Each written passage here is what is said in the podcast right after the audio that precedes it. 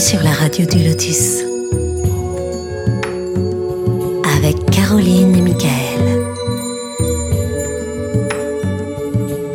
La radio du Lotus, on l'écoute partout dans le monde. Bonsoir à toutes et à tous, vous êtes sur la radio du Lotus, Michael le Lotus avec vous, accompagné de Caroline. Bonsoir Caro. Bonsoir Michael. Eh bien, merci beaucoup euh, d'être avec nous ce soir, de nous écouter, d'être fidèle au poste. Comme euh, souvent, d'ailleurs, il y a beaucoup d'auditeurs qui sont toujours euh, à l'écoute et puis des nouveaux auditeurs et ça fait bien plaisir. C'est vraiment toujours très très sympa de, de constater qu'il y a des nouvelles personnes, que ce soit sur le chat, à l'écoute, que ce soit en direct, à l'écoute des replays également. Donc vraiment déjà pour ça, je vous remercie au nom de Caro et, moi-même de la radio du Lotus. Voilà, voilà. Alors, ce soir, nous allons parler d'un thème qui est les constellations familiales. Alors, qu'est-ce que les constellations familiales? Euh, Comment est-ce que cela se passe, une constellation?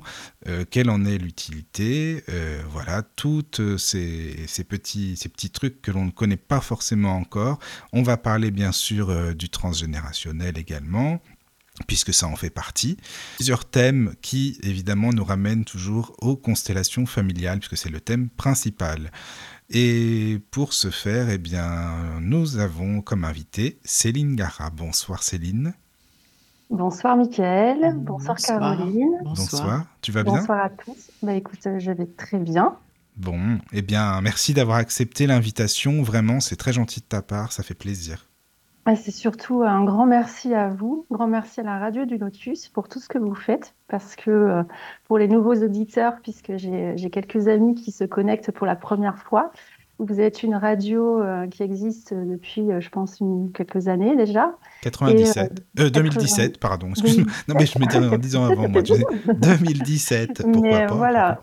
Et je tiens à souligner que c'est une radio où vous permettez bah, de, de s'exprimer sur pas mal de sujets ésotériques qui apporte énormément de connaissances aux gens et euh, vous permettez du coup à des thérapeutes de s'exprimer autour de leurs livres, etc. Je trouve ça vraiment euh, euh, important de le souligner. Vous faites un vrai travail d'équipe tous les deux.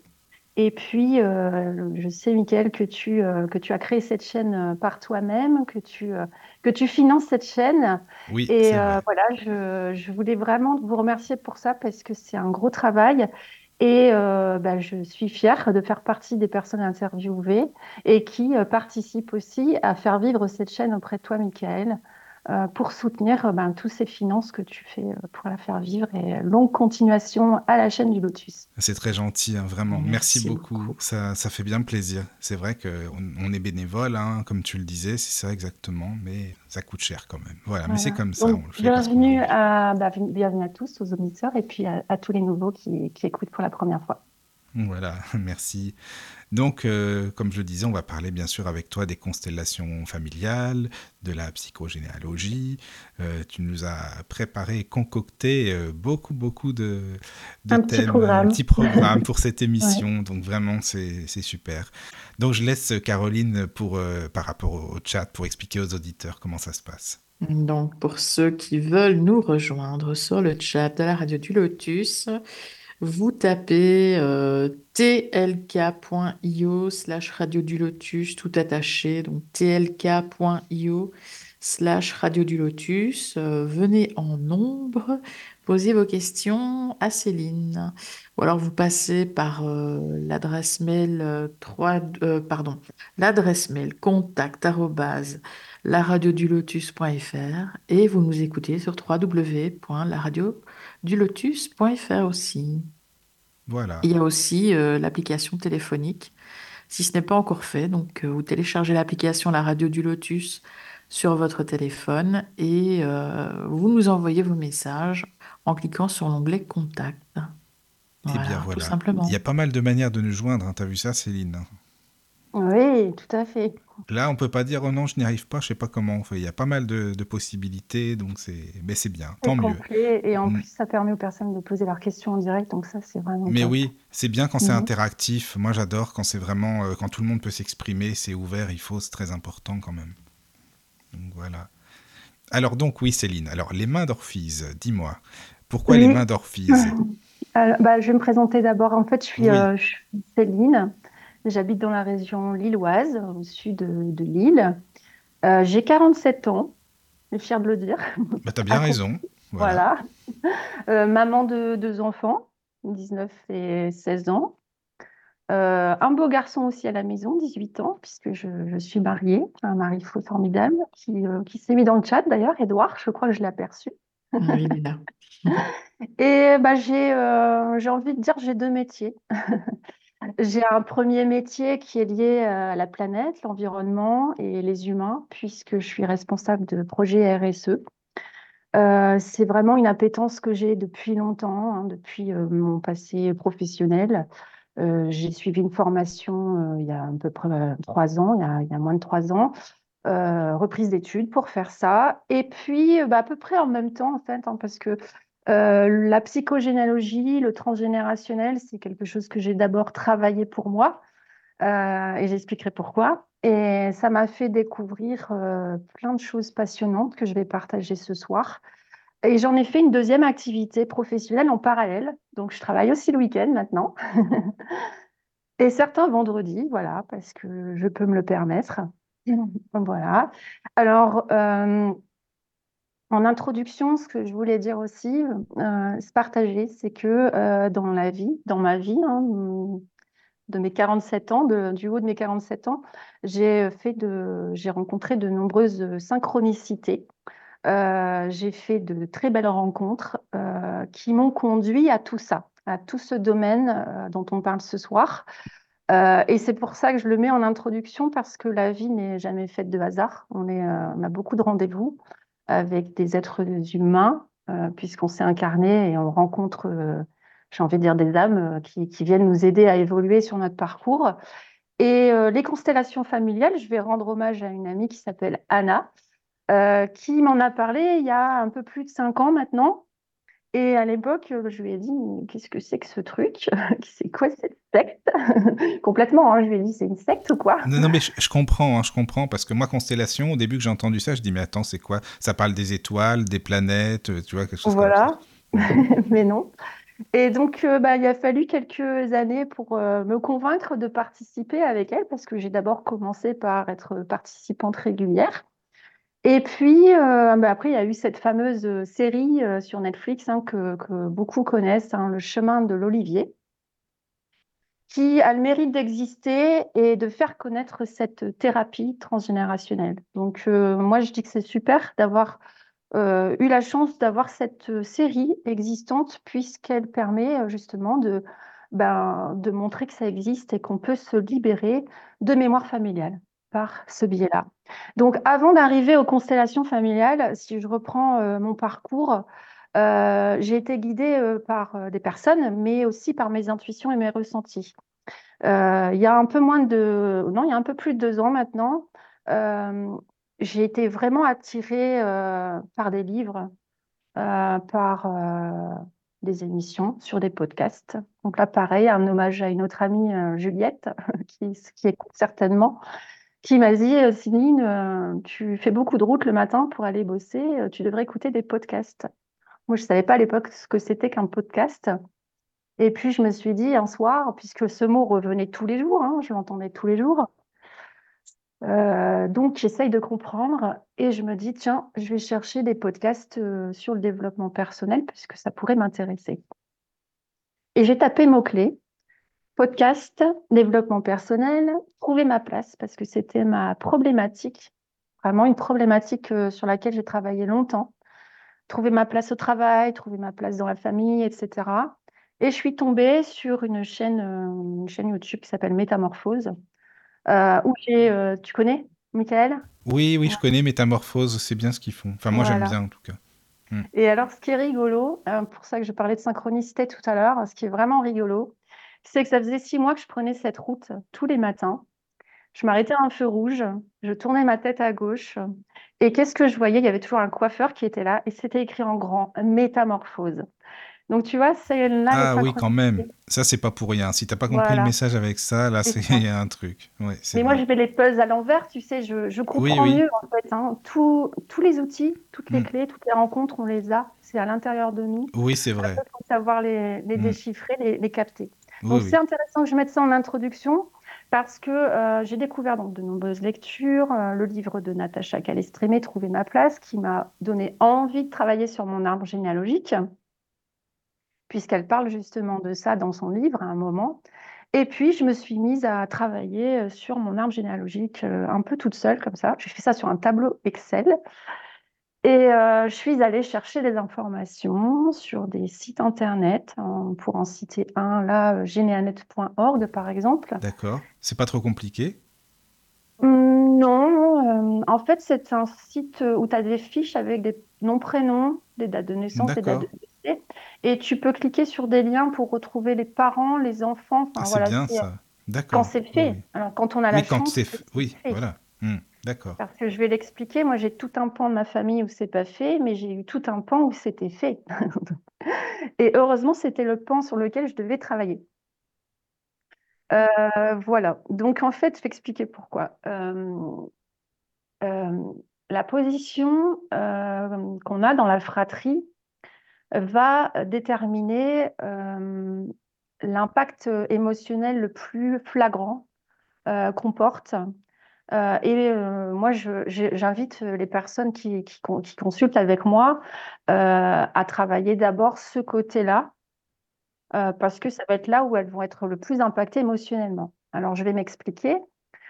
si vous êtes le numéro un de la fratrie, alors l'aîné, euh, le véritable aîné, ça veut dire que vous êtes sûr euh, qu'il n'y a pas eu de, fausse couche avant, de votre maman euh, ou une perte d'enfant. Vous allez d'abord chercher du côté du père. C'est-à-dire, je vais inviter les gens à travailler, à remonter les ancêtres du côté du père. Et puis, si vous êtes le numéro 2, ça va être la mère. Et si vous êtes le numéro 3, alors Banco, vous allez devoir travailler tout de suite les deux côtés parce que vous allez avoir une charge émotionnelle plus importante des deux côtés. Et ainsi de suite. Le 4, à nouveau euh, premier, donc relié au père. Le 5, la mère. Le 6, père et mère. Et ainsi de suite. Et en fait, euh, clairement, euh, si vous faites l'exercice là dans votre tête, euh, la plupart des gens me disent Ah, mais oui, bah c'est évident, moi je suis comme ma mère ou comme ma grand-mère, mon arrière-grand-mère, on, a, on, retrouve déjà des similitudes. Donc, ça, ça a été un premier pas pour moi, c'est de commencer sur un côté de travail. Et puis, donc j'ai voilà, j'ai bâti quelque chose. Hein. J'ai commencé à faire un, travail vraiment à la louche. Et puis j'ai fait d'autres rencontres. Euh, que tu connais, euh, Michael, euh, et toi aussi, Caroline, puisque un jour j'ai rencontré Florence Amidou, notre astrologue. Ben, nous écouter peut-être, hein, au cas où. voilà. Bisous. Et voilà, et là, elle m'a fait mon thème astral, hein, puisque j'avais pris rendez-vous, c'était en janvier, je crois qu'il y a deux ans, voilà, c'est ça. Et euh, dans mon thème astral, elle me dit Ah, tiens, euh, vous allez travailler euh, sur vos ancêtres et votre, arbre généalogique. J'ai fait Ah, bah oui, je l'ai fait le mois dernier, j'ai commencé. Et donc voilà, c'était un petit peu des confirmations pour moi qu'il y avait vraiment quelque chose à faire sur ça, sur la partie transgénérationnelle. je ne savais pas encore que j'allais en faire une passion, une activité. Et puis, euh, elle m'a fait rencontrer, tu sais, avec sa, son ordonnance de soins hein, qu'elle a, qu'elle a expliqué dans, dans l'émission. Oui, oui. Elle m'a fait rencontrer une, une psycho-généalogue, voilà, généalogiste, voilà, c'est ça, qui s'appelle Douchka, qui exerce sur l'île, mhm. et qui, euh, bah, qui a analysé avec moi mon arbre tu sais, mon arbre sur Excel. oui. Et, euh, et, on a trouvé euh, l'origine euh, de ma problématique qui était de trouver ma place. Alors, si ça vous intéresse, je, vais l'expliquer. Ah mais oui, bien, bien sûr. Bah, de toute mhm. façon, tu es là pour ça. Hein. voilà. Et donc, là, on va parler de ce qu'on trouve dans un arbre généalogique. Parce qu'on n'y met pas que des dates, des prénoms, des noms, euh, des dates de naissance, des dates de décès, il n'y a pas que ça. Il y a énormément de clés de lecture possibles. Et en fait, euh, donc la position dans la fratrie, on en a déjà parlé. Euh, ce qui est intéressant de voir dans un arbre généalogique, c'est euh, tous les ancêtres qui ont la même position que nous, à savoir, par exemple, moi je suis l'aîné, bah, les aînés, ou les numéros 4, ou les numéros 7. Et donc, on, les entoure. Vous voyez, par exemple, comme ça, ça permet d'identifier des liens potentiels qu'on pourrait avoir avec ces, personnes-là. Et puis, euh, il y a des dates. Hein. Il y a des dates euh, qui reviennent. Euh, c'est rigolo. Donc, date de naissance, en remontant tout ça, j'ai trouvé des similitudes. Mais il y a vraiment un, gros sujet que j'ai trouvé, que j'ai remonté, qui était un. Alors, c'est pas un secret de famille, hein, mais c'est un peu ce qu'on va chercher dans les arbres hein, des, drames, des secrets de famille, des non-dits, euh, des zones d'ombre, des sujets tabous. Et euh, en fait, je me suis rendu compte qu'il y avait un, vrai sujet tabou dans, dans ma famille euh, qui était lié à la guerre. On a tous, je pense, ici, à l'écoute aussi, les auditeurs, des ancêtres qui ont vécu les deux guerres. Oui, certainement. Mm. Voilà, avec tout ce que ça implique comme peine, comme souffrance, comme culpabilité. Euh, et tout ça, euh, ça crée euh, des, des, émotions, on va dire, non digérées ou pas suffisamment exprimées, hein, parce que quand on vit la guerre, on perd des enfants, voilà, il nous arrive des drames, et on n'a pas forcément l'occasion de, d'exprimer sa tristesse suffisamment parce qu'on doit reconstruire, on doit refaire des enfants, on doit se remarier parce qu'on a perdu un mari peut-être, un frère, enfin voilà. On va dire que là je suis désolée je plante, un peu l'ambiance mais c'est un peu le c'est un peu le décor quoi. Et, en fait j'ai moi petite j'avais pas beaucoup d'informations sur mes ancêtres euh, on n'est pas forcément des grands communicants dans la famille. Euh, on n'est pas non plus des, grands chaleureux. Et, euh, et j'essaie de comprendre moi pourquoi j'avais pas ce sourire que voilà j'étais pas une enfant très joyeuse qui portait pas le rire etc mais mon père non plus, par exemple. Et puis là, j'ai compris en fait, j'ai compris d'où ça venait. Donc j'ai une ancêtre, donc mon arrière-grand-mère paternelle, qui porte le même prénom que moi, Céline. Donc je l'entoure forcément puisque j'ai travaillé à repérer les répétitions. Et puis je me suis intéressée à sa vie avec ce que j'ai pu trouver dans généalnet.org. Et donc, euh, je me suis aperçue qu'elle avait eu beaucoup d'enfants, cette, euh, cette dame, que je n'ai pas connue. Enfin, elle est décédée, j'avais deux ans. En 78, elle est décédée. Euh, et en fait, c'est pas qu'on a caché les choses, c'est qu'on les a mis sous silence. donc, Céline s'est mariée une première fois et elle a eu des enfants, beaucoup de filles, des jumelles. Euh, et euh, en fait, je me suis aperçue en, trouvant les dates de décès euh, qu'elle avait perdu son premier mari le même jour que cinq enfants sur six. 29 avril 1918, quelque chose comme ça, au niveau de la date. Et là, je me suis dit, mais j'ai les prénoms de ces enfants disparus. Donc, euh, je me souviens, c'était à Noël, euh, j'en avais j'ai expliqué ça à mes parents. Euh, j'ai dit, mais qu'est-ce qui est arrivé dans la famille, Céline Bon, moi, j'avais juste entendu, petite, et même du haut de mes 43 ans à l'époque, peut-être, que on avait, il y avait eu une bombe dans la maison de Céline.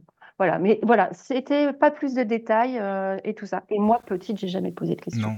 Mais attends, mais tes parents, euh, qu'est-ce qu'ils t'ont dit à 44 ans? Enfin, ils t'ont pas dit, mais qu'est-ce que tu nous fais à chercher toutes ces personnes là? C'est quoi ton truc là? Enfin, qu'est-ce qu'ils t'ont bah, En fait, j'ai cherché toute seule. En fait, c'est moi qui leur ai. Mais quand tu leur en as parlé après, oui, voilà, c'est ça. Ils t'ont pas demandé, mais pourquoi tu vas chercher tout ça euh, Ah, si, si, au début, non, mais ils ont, ils ont vu que c'était une passion. En fait, d'accord. ah oui, d'accord. oui, oui. Oui, oui. Euh, ils se sont demandé peut-être un peu pourquoi je faisais ça, c'est sûr. Euh, mais en fait, je leur ai dit, bah, voilà, moi je leur ai dit, ah, bah, il y avait, euh, il y avait beaucoup de prénoms à A, elle a perdu que des filles. Enfin, en fait, après j'ai gardé un peu pour moi. ce qui s'est passé, c'est que j'ai, et je l'explique après dans mes thérapies, j'ai intégré la souffrance en fait de Céline. Je me suis dit, waouh, ça doit être quand même atroce de perdre son mari, ses enfants le même jour. Il, il restait qu'une fille.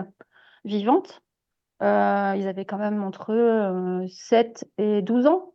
Hein, tu vois, donc voilà. Je, donc en fait, si tu veux, à un moment, j'ai eu une période où j'ai pris l'information et j'ai vécu le ressenti émotionnel de Céline.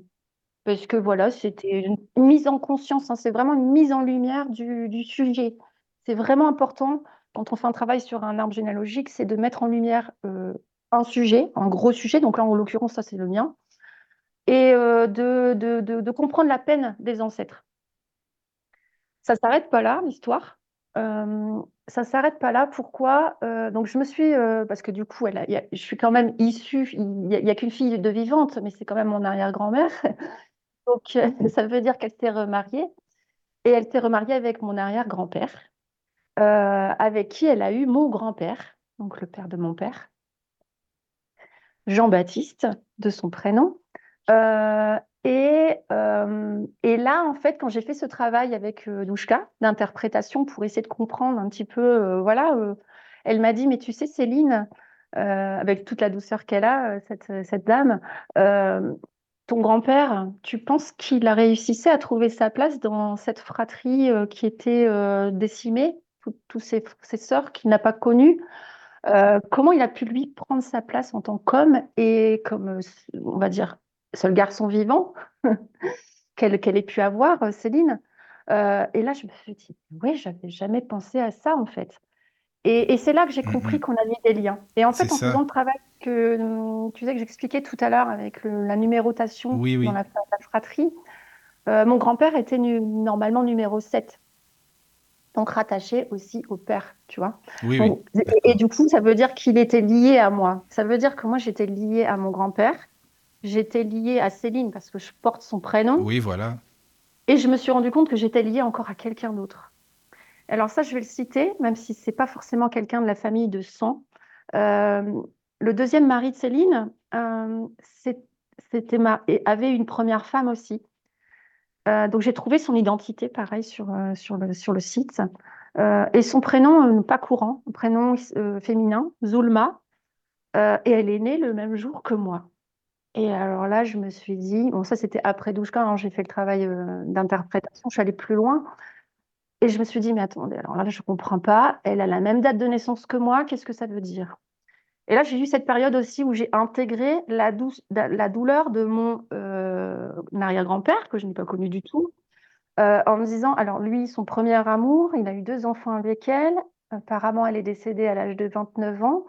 Et là, j'ai fait marcher un peu mon, ressenti, mes intuitions. Je me suis dit, je pense qu'elle est morte en couche, euh, cette, euh, cette dame. Euh, et, là, là où c'est rigolo, ces synchronicités et ces messages qu'on nous envoie, hein, parce que je l'expliquerai après, mais je pense qu'il y a des élus, élus dans les arbres généalogiques pour aller dénouer un petit peu tout ça. Euh, Zulma, c'est le prénom de ma photographe de mon mariage en 2019. Ah, c'est fou ça quand même, disons. En plus, c'est pas commun quand même. Oui, et voilà. Et euh, je reviens toujours sur cette synchronicité, ces, ces choses bizarres. Oui, oui, c'est vrai. Euh, et là, je me suis dit quand même, la vie, c'est quand même dingue. Eh oui, oui, oui, c'est sûr. Ce que ça nous apporte. Donc voilà, je suis partie vraiment de, de tout ce travail. en fait, ce travail que j'ai fait sur, sur moi, m'a permis euh, voilà, de, comprendre ces intrications qu'on peut avoir avec des ancêtres, euh, plus que d'autres. Et je suis remontée plus loin aussi. Hein. Donc, Orphis, du coup, pour la petite histoire, parce qu'on va en venir à elle, Orphis, c'est la mère de mon arrière, mon arrière-grand-père paternel, donc le deuxième mari de Céline. Et le jour où je me suis lancée euh, dans cette activité, hein, donc euh, je t'avais expliqué, Michael, en off, que bah, c'est Sandrine euh, du domaine Scarabée qui m'a dit Allez, vas-y, lance-toi, mmh, ça va être génial. et ben en fait, j'ai mis, j'ai pris un papier, un crayon et j'ai réfléchi à au nom de cette entreprise hein, que j'ai créée en auto-entrepreneur. Et c'est venu tout, tout, de suite. Hein. au départ, j'ai écrit les soins, les mains, les mains d'Orphise. C'est venu tout de suite en, hommage euh, à Orphise. Euh, je ne savais pas trop qui, euh, qui elle était, ce qu'elle avait fait, parce que là, on remonte vraiment très haut. Oui, ça, ça va loin après. Oui, forcément. Mais par contre, ça sonne bien, je trouve. Orphise, j'aime bien, moi. Les, les mains d'Orphise, ça, ça, sonne bien. Ouais, c'est ça. Et après, bah, au risque de paraître un peu perché pour certaines personnes qui m'écoutent, euh, Orphise, en fait, ben voilà, j'ai travaillé avec beaucoup de thérapeutes aussi hein, sur moi.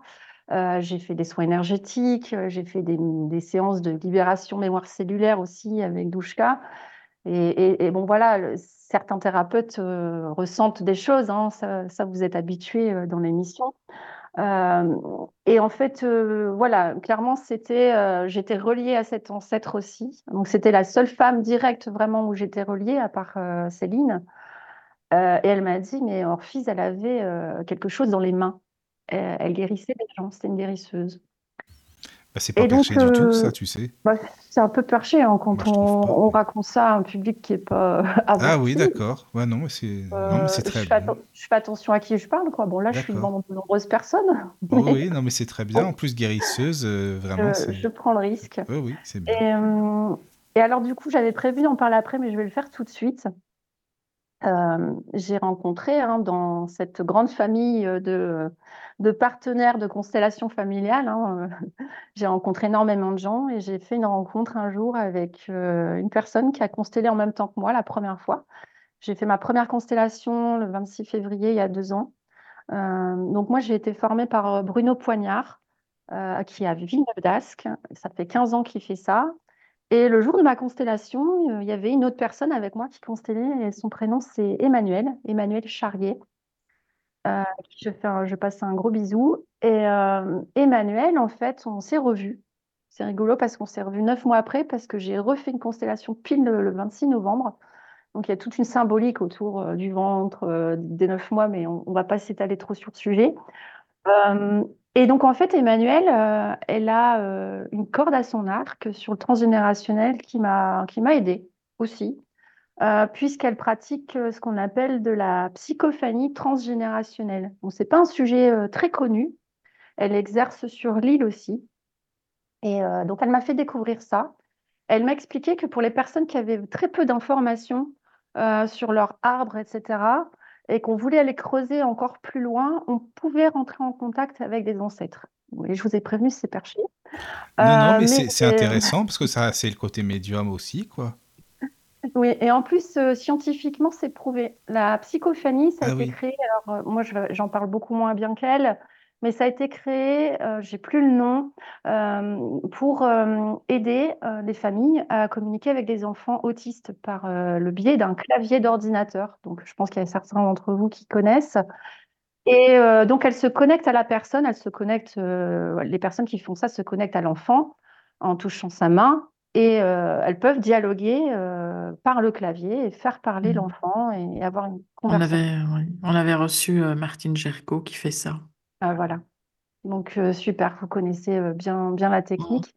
Et en fait, cette pratique, ça existe euh, maintenant en transgénérationnel. Donc, je pense qu'elle avait suivi les cours de, Bruno Clavier. Ça, doit être dans ses, dans ses enseignements qu'il y a ça. Et donc, on, elle m'a proposé de faire une séance avec elle. Et du coup, j'ai j'ai pris, j'ai pris contact avec Céline, premièrement, pour, bah, déjà pour quand on travaille en transgénérationnel, on doit libérer les ancêtres, mais on doit se libérer soi-même pour pouvoir libérer nos enfants. D'accord? Et donc, euh, j'avais encore quelque chose à régler de ce côté-là, malgré euh, le fait que j'avais fait des constelles.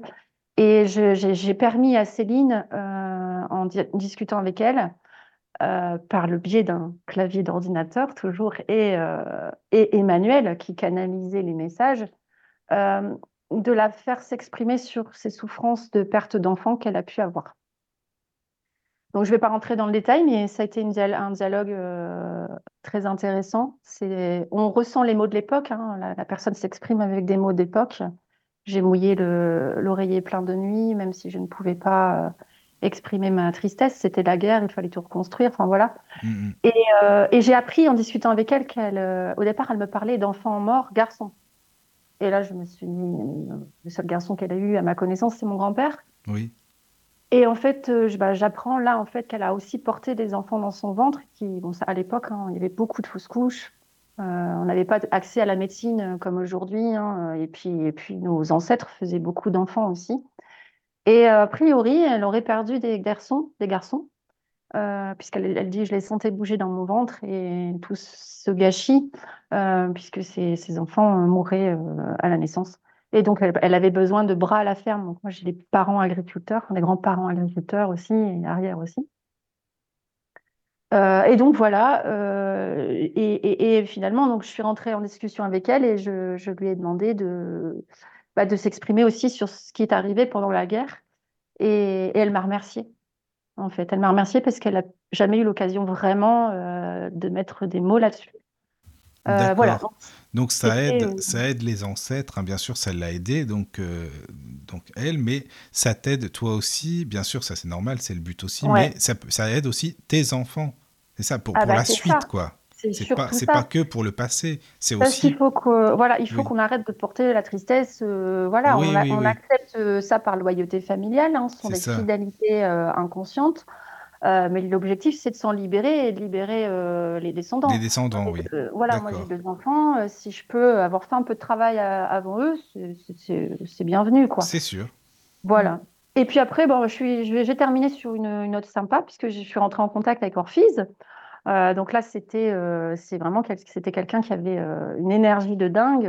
Je, je sentais le sourire hein, dans dans cet échange avec elle. Euh, elle m'appelait mon rayon de soleil. D'ailleurs, je suis contente que tu, rentres en contact avec moi.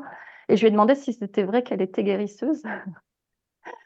Et, euh, et donc là, elle m'a dit, mais comment le sais-tu? Euh, je lui dis, est-ce que je lui dis que j'ai vu des gens qui canalisent des choses? Je me suis dit, mais qu'est-ce que je suis en train de faire? N'importe quoi. Et puis en fait, donc elle m'a dit, on s'était caché, euh, voilà, on s'était caché, on faisait ça la nuit, on recevait les gens, Ah, on faisait voilà, des oui. donc je pense que c'était du magnétisme. Mhm. Et elle m'a dit, maintenant c'est en toi. D'accord. Bah oui, parce que c'était caché, forcément, on va passer Voilà. pour des sorcières, c'est pas le but non plus, quoi. Bah, c'est ça. ça, quoi. Et donc moi, je sais qu'il y a quelque chose aussi, hein, je fais, euh, je fais aussi des soins énergétiques. Alors, je les ai pas encore beaucoup mis en, pl- en application parce Mhm. que voilà, il y a encore quelques blocages. Mais tu as ça quand même Mais euh, ouais, j'ai ça d'elle euh, et, et je me perfectionne justement sur la mémoire cellulaire, en Oui. libération mémoire cellulaire, pour, pour faire des compléments à toute cette approche psychogénéalogique que j'ai développée euh, pour, euh, pour aider les gens. Parce qu'en fait, maintenant, euh, bah, moi, j'ai envie d'ai- d'aider les gens à, à faire ce parcours, euh, de mettre en lumière ce qui cloche, identifier bah, ces bagages hein, qu'on porte Oui, bah, voilà, c'est ça, quoi. Hmm. ces traumatismes. Et puis, euh, voilà. D'accord. C'est un, peu tout, tout- toute la genèse, en fait. hein, de... Oui, oui, non, mais c'est bien parce que ben, on- comme ça, on comprend euh, bah, où on va aller avec ton histoire, à travers ton histoire, quoi. C'est, c'est très bien. D'ailleurs, merci beaucoup hein, pour ta confiance, pour tout ce que tu nous expliques, pour ta présentation. Ça, c'est, c'est bien. Ouais, Voilà. S'il y a des questions sur le chat, n'hésitez pas. hein, Bien sûr, euh, il n'y a pas de souci. Pour l'instant, ils sont tout oui. Ouais, ils sont tout oui, bah, tant mieux, c'est Voilà. très bien. C'est très Ouais. bien. Euh, Voilà. je vais apporter, euh, bah, si vous voulez, je, vais apporter un petit complément sur ben, ce qu'est euh, voilà, euh, une mémoire familiale. hein.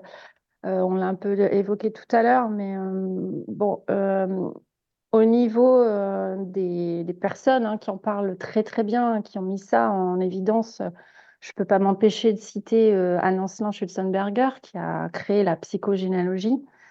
Euh, elle a créé d'ailleurs une pratique euh, qui s'appelle le génosociogramme. Donc moi, euh, c'est pas ce que je fais. hein. Moi, je vais faire un arbre généalogique beaucoup plus simplifié parce qu'un génosociogramme, pardon, c'est beaucoup de symboles, etc. Mais ça permet une lecture à un thérapeute qui, qui est plus rapide. Ensuite, on a Françoise Dolto qui a travaillé sur le transgénérationnel, Bruno Clavier aussi, notamment avec les enfants. Et donc moi, ça a été, des, voilà, des, des personnes que j'ai un peu lues. hein. J'ai choisi certains chapitres. Euh, et euh, par exemple, Anne Ancelin, dans son livre Aïe, mes aïeux, euh, que je conseille, elle a, donc en fait, elle a parlé de ces cas cliniques qu'elle a vus, puisqu'elle elle travaillait dans l'étude un peu des pathologies, des cancers, etc. Et donc, elle a pu prouver par des, ben, par des, des, des- cas qu'elle a, qu'elle a vécu euh, des répétitions. hein. et ce fameux, euh, ce fameux syndrome anniversaire euh, qu'on peut retrouver dans certains arbres généalogiques où il y a des faits qui peuvent se répéter. euh, par exemple, euh, quelqu'un qui, qui, qui se serait euh, donné la mort à l'âge de 18 ans. euh, ben, euh, 36 ans après, euh, il peut y avoir quelque chose. Donc, il y a des répétitions sur des, des dates clés aussi. Hein. C'est pas que ce que j'ai dit tout à l'heure. Il y a plein, plein de Oui, choses. il y a qu'on- plein de choses. On va en parler bien, euh, de toute façon, Ouais. avec, euh, par rapport aux dates. Il y a, Il y a Ouais. il y Fatma. a deux, il y a quelques questions. Oui, voilà. Ah, donc il y a Fatma qui demande, est-ce que tu es médium et comment rentres-tu en contact avec les ancêtres? Alors là, coucou Fatma, toujours là, fidèle au poste. Fatma, elle est tout le temps là dans toutes les émissions. C'est super. Bah alors, euh, bon, pour la première question, est-ce que tu es médium, euh, oui ou non? Mais après, par contre, on va aller euh, plus dans le sujet après, Fatma, quand on va aborder les constellations, comme ça, ça sera plus facile, je pense. Ouais. Enfin, Céline, qu'est-ce que tu... Je, Bon, je peux mieux, répondre. Bonsoir Mais Fatma, merci pour, euh, pour votre question. Euh, alors non, je suis pas, enfin, je, ne pense pas être médium. Par contre, j'ai quand même de très très bonnes intuitions. Donc peut-être que c'est un peu la même chose. euh, Donc je me fais confiance quand quand je reçois des informations. Ça m'est arrivé en, faisant un atelier à quatre personnes devant moi. de prendre des exemples pour expliquer les constelles et de dire, ben tiens, la maman de Séverine qui s'appelle Chantal, et la madame me dit, mais attends, Séverine, ta maman, elle s'appelle bien Chantal? Ben oui, t'as vu la dame? euh. En fait, voilà, des fois, j'ai des petits trucs comme ça qui m'arrivent. Je sais pas d'où ça vient, mais euh, ça fait un peu. euh, Mais bon, je, non, je suis pas médium. Jusqu'à preuve du contraire, non. Et je ne, alors, je ne fais pas appel aux ancêtres. Donc là, le premier travail que j'ai expliqué, c'est un travail qu'on va poser sur le papier, travailler sur son arbre généalogique avec les personnes. C'est une première approche que j'ai développée. Euh, mais euh, après, je, j'ai développé euh, un moyen de s'en libérer, hein, c'est-à-dire que je travaille sur des protocoles de libération par l'écriture, c'est-à-dire quand on a identifié un traumatisme qu'on porte malgré nous, par exemple, si je reprends mon exemple à moi, je vais, je vais avoir un protocole à écrire pour rendre à Céline son bagage émotionnel que je porte malgré moi, puisque voilà, encore une fois, j'étais une enfant triste, euh, je portais le drame sur mon visage, hein, co- tout comme mon père peut le porter aussi, euh, ou d'autres personnes de la famille. Donc euh, il y a tout un travail de libération, de dire voilà, on a reconnu ta souffrance, euh, et voilà, on, on- on montre à l'ancêtre qu'on sait, que c'est là, euh, que c'est euh, sur ça que la famille s'est construite, mais euh, on, demande aussi l'autorisation de s'en libérer. Donc il y a tous des protocoles à faire. Euh, voilà, c'est comme ça que je travaille. Euh, il y a trois plans. hein, le thérapeute, on peut faire appel aussi au guide des personnes pour les personnes qui, sont familiers avec ça. Et puis, évidemment, le travail du, client, de la personne qui, est là pour, pour, se libérer, parce que le travail ne va pas se faire sans lui. Voilà. D'accord. Merci beaucoup pour Fatma. Alors, il y a Adeline aussi qui pose une question. Bonsoir Adeline. Ça fait plaisir aussi. Bonsoir Adeline. Alors elle demande qu'est-ce que la mémoire cellulaire? Alors, euh, bonsoir Adeline. Euh, la mémoire cellulaire, euh, vous connaissez certainement l'expression tout ce qui ne s'exprime pas s'imprime dans le corps. Euh, donc, on revient toujours à la même chose, hein, les émotions non digérées des ancêtres, ça va venir s'engrammer dans nos cellules, Euh, qu'on le veuille ou non. Euh, à notre naissance, quand on est N-A-I-T, euh, on va naître chargé de l'empreinte émotionnelle des ancêtres. Donc, c'est dans nos cellules. hein. Ça a été aussi prouvé par l'épigénétique. hein. Je ne vais pas m'étaler sur le sujet, mais voilà, ça s'engramme. Et donc, il y a des, thérapeutes qui travaillent sur la libération des mémoires cellulaires. Donc, ça peut être des techniques de massage, ça peut être des soins énergétiques. Après, il y a, bien d'autres, choses encore qui existent sur le sujet. Euh, j'ai envie de dire, il y a plein de façons de se libérer euh, de ça. Et heureusement, aujourd'hui, euh, il y a quand même, on a quand même accès à, beaucoup de, facultés, de, thérapeutes euh, sur ces sujets-là. On peut travailler avec euh, de l'hypnose, de la kinésiologie euh, également. Il y a, beaucoup de sujets. Et, euh, et voilà. En fait, euh, symboliquement, euh, une émotion de nos ancêtres, c'est un peu, vous imaginez une montagne avec une rivière qui, coule le long de la montagne une rivière dense, énergique, elle va emmener avec elle un tas de débris, d'éboulis. Et vous, vous êtes en bas, vous êtes en bas de la rivière. Donc vous, vous récoltez euh, tous ces, tous éboulis, en fait, euh, qui viennent de, plus haut. ça, c'est Céline Tadiotto qui, qui, a pris ça dans son livre J'arrête de subir son passé. Donc, je trouve que c'est une belle image pour montrer que ça arrive jusqu'à nous. et en fait, ben, moi, voilà, la libération émotionnelle, c'est ce qu'on recherche. Donc, il y a le travail sur les cellules, mais il y a surtout la libération émotionnelle et on, va, on va le voir dans la deuxième partie de l'émission, la constellation familiale, c'est vraiment quelque chose qui permet ça. Voilà. D'accord. Merci beaucoup pour ta réponse et merci, Adeline pour la, pour la question. Voilà. Euh, donc, alors si tu veux, on peut expliquer euh, qu'est-ce qu'une constellation? Enfin, qu'est-ce que tu en penses? Comment tu veux faire pour que ce soit plus, plus concret, plus. Euh, alors, j'avais. Alors, comme je fais des fois, des fois je, je, donne des, des, petites conférences et juste avant de parler des constellations, les gens me posent certaines questions. Peut-être qu'elle est dans le chat où elle allait arriver, mais souvent j'ai la question comment on sait euh, si on porte une mémoire transgénérationnelle? Parce que ben, c'est pas écrit sur le, sur le front. Non, c'est sûr. Je suppose qu'on en a tous une. Oui, mais comment on, comment on l'identifie? Euh, Enfin voilà, c'est c'est pas forcément évident. Euh, comme je l'expliquais, on est chargé de, de l'histoire de nos ancêtres. Et, et là, ben, moi, j'explique deux exemples. Je vais expliquer chez l'enfant comment ça se passe puisque ben, on peut avoir euh, des enfants qui, vont manifester vraiment, et c'est très visible chez les enfants, euh, une mémoire transgénérationnelle. Et euh, chez l'adulte, c'est c'est pas pareil. Je vais commencer par l'adulte parce que du coup, beaucoup de personnes vont se, retrouver là-dedans. quand on est adulte, ben, on a tout, ce qui fait la personne qu'on est aujourd'hui, hein, c'est-à-dire depuis notre incarnation, notre famille. On a nos blessures euh, liées à l'enfance. Hein. C'est euh, Lise Bourbeau qui parle de ça. On va avoir tout ce qui est lié à nos conditionnements, nos conditionnements familiaux, euh, notre vécu. Donc tout ça, ça fait quelques couches, hein, les personnes qu'on rencontre, les difficultés qu'on a pu rencontrer dans nos vies. Donc quand on est adulte, il y a quand même pas mal de, de couches qu'on va venir travailler. Donc les personnes euh, qui, qui, ont fait cet exercice de développement personnel vont, vont, parfois travailler d'abord sur l'enfant intérieur pour euh, bah, justement travailler sur ces blessures liées à l'enfance. Euh, mais une fois que ça s'est fait, une fois qu'on a déjà identifié plein de choses qui, qui, vont faire qu'on va monter dans les tours parce qu'on va réactiver une blessure ou notre ego va s'enflammer, etc., ça, on sait l'identifier.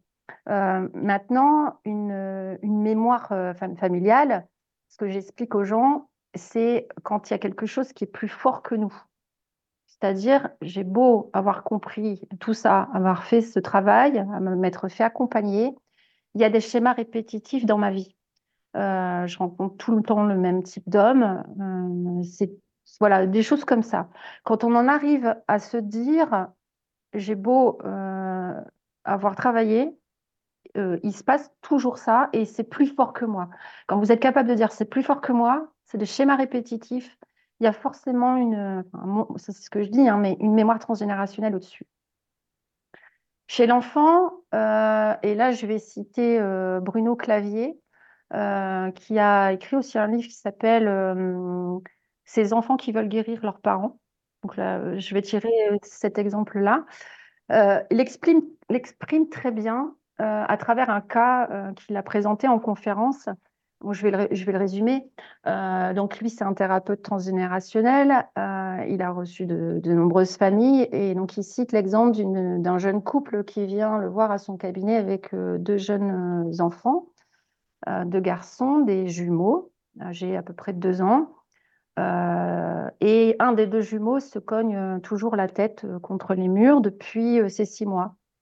Et ils ont vu de nombreux thérapeutes et ils n'ont pas réussi à trouver l'origine euh, du problème. Et donc, euh, ce qui est important en, transgénérationnel, comme euh, l'œil du constellateur, on va le voir après, c'est d'être très attentif aux moindres détails. Donc, ça peut être des regards, des attitudes, des choses comme ça. Et donc, Bruno Clavier a porté son attention tout de suite sur les peluches des deux garçons. Il y avait un des deux garçons qui avait une grosse peluche et le petit garçon qui se cogne la tête avait une petite peluche. Et donc, dans sa tête, spontanément, intuitivement, il a eu cette phrase, il y en a un qui s'est sacrifié pour l'autre. Et partant de, voilà, donc il fait connaissance avec les parents, il pose des questions, il demande s'il y a des jumeaux de part et d'autre dans, dans, les deux lignées. Donc il s'avère qu'il y en avait des deux côtés, du côté de la maman et du côté du papa. Et puis ben, il s'est arrêté plutôt du côté du papa parce qu'en creusant avec quelques questions, euh, ils sont remontés à, un oncle, je crois, euh, qui attendait donc des jumeaux à l'époque, un grand-oncle. Euh, et donc, ils ont téléphoné à une dame encore vivante pour essayer de comprendre ce qui a pu se passer chez ces personnes-là. Parce qu'il s'avérait qu'à l'époque, cette dame attendait des jumeaux. Et, et là, on lui dit au téléphone, ben oui, en fait, euh, cette, cette tante euh, enceinte de, jumeaux, euh, ils ont, enfin, les parents ont dû prendre une grosse décision parce que à l'époque, il n'y avait encore une fois pas accès à tous les soins. il fallait choisir entre la maman et éventuellement perdre un enfant ou garder les deux enfants et certainement perdre la maman. Donc c'est pas un choix facile. Euh, il y a eu euh, du coup un sacrifice. Et là, on revient à la symbolique de il y en a un qui s'est sacrifié pour l'autre, avec l'image de la peluche. Et donc, en fait, Bruno euh, Clavier a compris d'où venait le problème. Et, et, en fait, les enfants sont télépathes. Hein. Si, si, on leur dit ce, qui, ce, que, ce que leur âme sait, voilà, c'est guérisseur. La parole est guérisseuse et ça c'est aussi Françoise Dolto qui l'a dit. Euh, donc Bruno Clavier, quand il a compris ça, il s'est mis euh, devant le petit garçon qui se cognait la tête et il lui a dit euh, symboliquement, il lui a expliqué avec des mots d'enfant, tu sais, dans ta famille, voilà, il y a un, arrière-grand-oncle et une arrière-grand-tante qui se sont cassés la tête parce qu'ils ont dû prendre une grosse décision et voilà mais tu n'en es pas, euh, tu n'en es pas responsable. Tu, voilà. c'est pas, pas de sa faute. Voilà. Et en fait, donc voilà, le, on peut supposer que l'enfant portait cette euh, fidélité et cette loyauté inconsciente. Hmm. Et euh, donc, il est dit hein, dans, dans, les conférences de Bruno Clavier, dans ses livres, que l'enfant a guéri après cette séance. D'accord. Oui, il suffisait de mettre des mots dessus et puis voilà. que les émotions mettre en lumière, mettre, en lumière, ressentir, apaiser. Voilà, mmh, c'est tout, ce qu'on fait. Donc euh, voilà, ça c'était euh, pour vous illustrer euh, les, bah, de façon en fait de bah, d'identifier si on porte une mémoire transgénérationnelle, qu'on soit un enfant ou qu'on soit un adulte. D'accord. Et pour le cas où on ne connaît absolument pas sa lignée, c'est-à-dire que moi je ne sais absolument pas qui est mon grand-père paternel, donc je n'ai pas le vrai nom de famille, je ne l'ai pas. D'accord. Donc, tu connais rien de, de la famille du tout? Tu n'as pas d'anecdote, tu n'as rien? Non, j'ai des mensonges. Ah! Eh bien, Caroline, il faudra que tu fasses une constellation familiale parce que justement, euh, bah, c'est une très très bonne introduction. Euh, les constellations familiales, ça permet justement, euh, bah, de, quand on a très peu d'informations, de faire confiance à ce qui va venir. Voilà. Euh, si vous voulez, j'embraye sur, sur cette partie-là. Oui, oui, d'accord. donc, dans les constellations familiales, alors je ne sais pas si je commence par d'où ça vient, etc., ou si je réponds à ta question tout de suite, Caroline. Bah, sinon, si tu veux, oui, voilà sa question. Comme ça, après, on explique l'historique, si tu veux bien. Comme ça, on, on saura. Oui. Voilà. Et en fait, euh, la constellation familiale, c'est un outil euh, de libération émotionnelle qui va permettre justement de mettre en lumière un fait marquant euh, qui a touché un de, de, vos ancêtres en particulier, parce que souvent, quand on fait une constellation, donc je vais citer l'exemple des groupes, en constellation groupe, on va, qu'on ait des informations ou pas, faire confiance à ce qui va venir. Alors, je m'explique. Euh, dans les constellations familiales, euh, on travaille avec un champ d'information invisible. Là, c'est pas de la magie, ça vient euh, chez les personnes. pour les plus scientifiques, ça s'appelle le champ morphique. Et en fait, les personnes qui vont jouer un rôle, donc on, travaille sous forme de, c'est comme un psychodrame. les personnes qui participent vont endosser un, rôle de membre de, la famille. si je prends ton exemple, Caroline, euh, si demain tu décides de, faire de poser ta constellation avec moi, par exemple, euh, tu vas venir avec euh, une problématique. C'est-à-dire que tu vas, tu vas me dire, je ne sais pas, ta problématique, ça pourrait être, j'ai des schémas répétitifs, voilà, je comprends pas, je ne sais pas, hein, je vais inventer un truc, mais Euh, je, suis bloquée euh, par rapport, euh, par rapport aux hommes. J'ai un blocage par rapport aux hommes, par exemple, et j'aimerais comprendre d'où ça vient parce que j'ai pas beaucoup d'informations, notamment sur les lignées masculines, et j'aimerais m'en libérer. Donc, on va reformuler ensemble ta problématique en une, une intention guérison. C'est-à-dire que je vais demander de quoi as-tu besoin? Et là, tu vas me dire, j'ai besoin d'être apaisé par le regard des hommes, euh, être plus à l'aise, etc. Donc les personnes qui, sont là, euh, parce qu'on travaille en groupe en général, la constellation de groupe, ça se passe comme ça. Euh, on a des personnes qui acceptent de venir en tant que participants. Et je les remercie beaucoup parce que, en général, je, je, fais ça sur des matinées, des demi-journées, où j'ai de personnes qui viennent poser leur constellation. Et on a entre, alors moi je fais des, je fais pas des gros groupes, hein, je fais euh, entre 7 et, et bon, maximum 15 participants pour l'instant. Euh, avec cette personne, on arrive déjà à dénouer pas mal de problèmes. Déjà, c'est bien.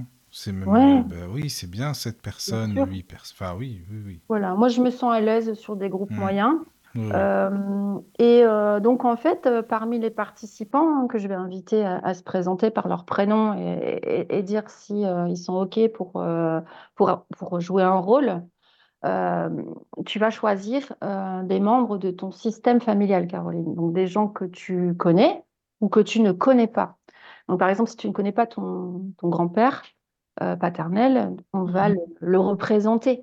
Sans, on pourra même lui donner un nom même si tu n'en as pas, un prénom. si tu as envie de l'appeler Pierre, on l'appelle Pierre. Euh, et on va le, le, mettre en scène, en fait, hein, puisque les personnes qui sont là euh, pour être participants euh, vont jouer un rôle. Alors, jouer un rôle, ce n'est pas, c'est pas la bonne définition, c'est que elles vont se mettre à disposition de leur ressenti les personnes qui viennent pour euh, être participants, euh, je les rassure en introduction en, leur demandant de ne pas faire grand-chose, puisqu'il ne faut pas être médium euh, ni comment. Enfin voilà, il n'y a pas de talent spécial à avoir, ni d'être un acteur de théâtre pour venir en constellation familiale, pas du tout. moi, la première fois que j'ai mis les pieds là-dedans, moi je suis quelqu'un au départ très introverti, un peu moins maintenant, mais je ne savais pas à quoi m'attendre. Euh, mais euh, on reçoit, enfin on reçoit, on, capte quand même des informations qui ne sont pas les nôtres. C'est-à-dire qu'on est debout au centre du, cercle et on, reçoit ouais, des, ressentis physiques des parts. ça peut être, tiens, j'ai l'impression d'être super bien ancré, quelqu'un de tout puissant.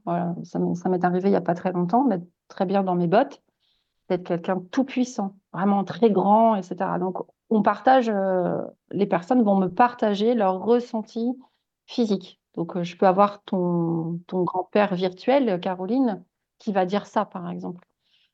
Euh, et puis, bon, du coup, voilà, c'était pour vous dire que les, les, participants vont ressentir des émotions qui, qui ne leur appartiennent pas forcément le temps de la séance.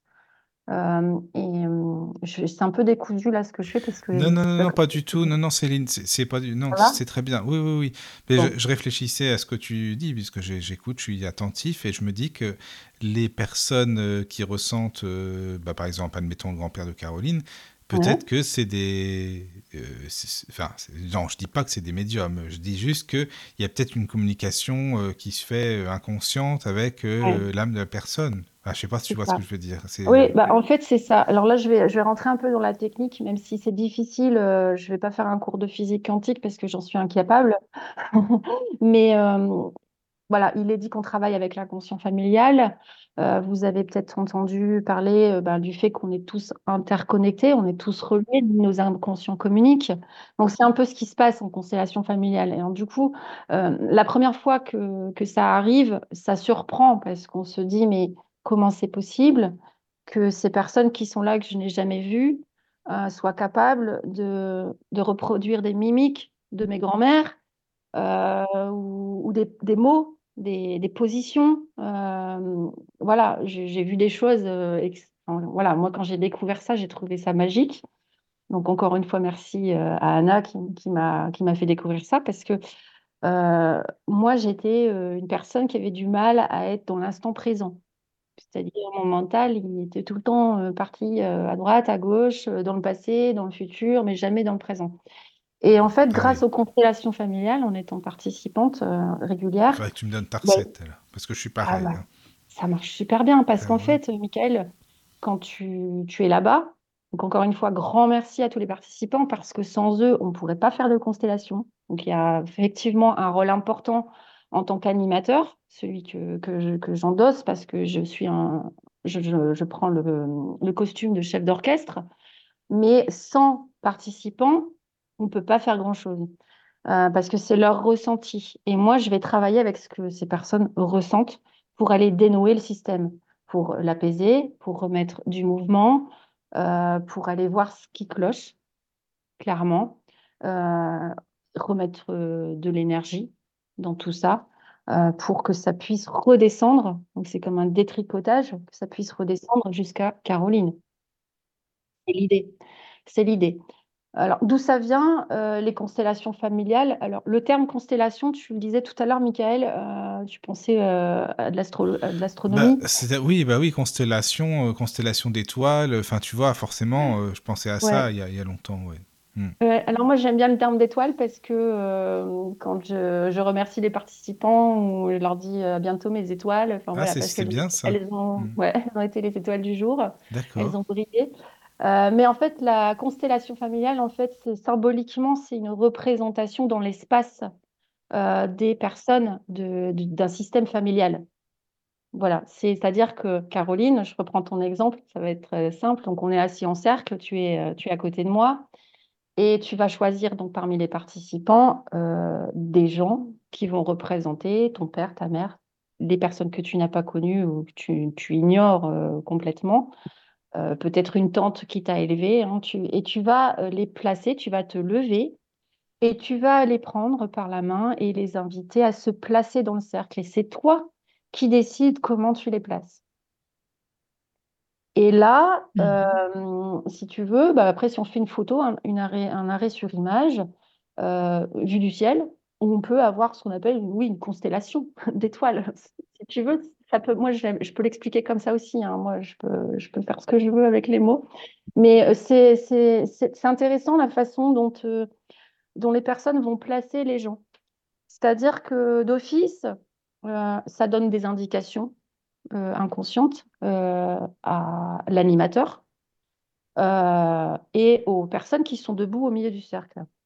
Par exemple, si Caroline a placé son père et sa mère dos à dos, ça peut arriver, ou euh, complètement opposés, on peut supposer que dans la vraie vie, ces personnes-là ne s'entendent pas ou. Voilà. Donc ça donne clairement un peu la tendance. Enfin voilà, il y a, des choses comme ça qui sont, voilà, qui sont assez euh, classiques. Euh, les personnes qui font leur constellation, ça arrive très souvent quand elles choisissent les personnes. on leur demande si elles ont rien oublié, elles disent ben non. Et en fait, elles ont oublié de se représenter elles. C'est comme si Caroline, tu n'avais pas choisi la personne pour te représenter toi. Et donc ça, c'est aussi mmh. révélateur euh, de quelqu'un peut-être qui peut avoir des difficultés à prendre sa place, à avoir confiance en elle. Euh, pour moi, c'est des indicateurs voyez Quelqu'un qui va commencer par elle, là, oh, c'est complètement une énergie différente. Attends, excuse-moi, Céline. Oui, mais enfin, nous, on ne participe pas alors. Oui, c'est ce que j'allais dire. Ben voilà, c'est la même question que je voulais poser. Eh ben, pas tout de suite, Caroline. Tu ah, vas être spectatrice avec moi de ce qui se passe, qui va se jouer devant tes yeux. En tout cas, dans la pratique, euh, j'en ai pas encore parlé, mais dans la pratique développée par Bert Hellinger, parce que rendons-lui euh, hommage, c'est lui qui, donc c'est un psychothérapeute allemand euh, qui, a, créé cette pratique des constellations familiales dans les années 90. Euh, dans cette pratique-là, tu n'es pas actrice de ton propre rôle. Pas tout de suite. Tu vas, le prendre à la fin. Il y, y, a un autre, un autre thérapeute, Jodorowsky, qui travaille différemment. Euh, mais euh, c'est pas celle-ci que, que, je pratique.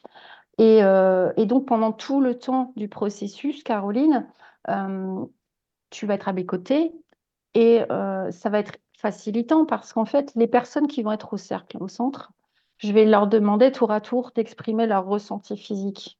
Au premier tour, je vais faire un ressenti physique les gens vont s'exprimer. Il y a certaines personnes qui vont rien ressentir, des personnes qui vont avoir peur au départ de s'exprimer, vont dire j'ai un truc, mais je ne sais pas si c'est intéressant. Et là, je leur dis dites tout. Vous êtes là, tout ce que vous ressentez, les mots, vous allez entendre dans votre tête. Sans filtre. Vous les dites, sans Mm. filtre. Voilà. Parce qu'en fait, euh, quelque part, on parlait tout à l'heure, on avait une question, je crois, dans le chat, euh, médiumnité, etc.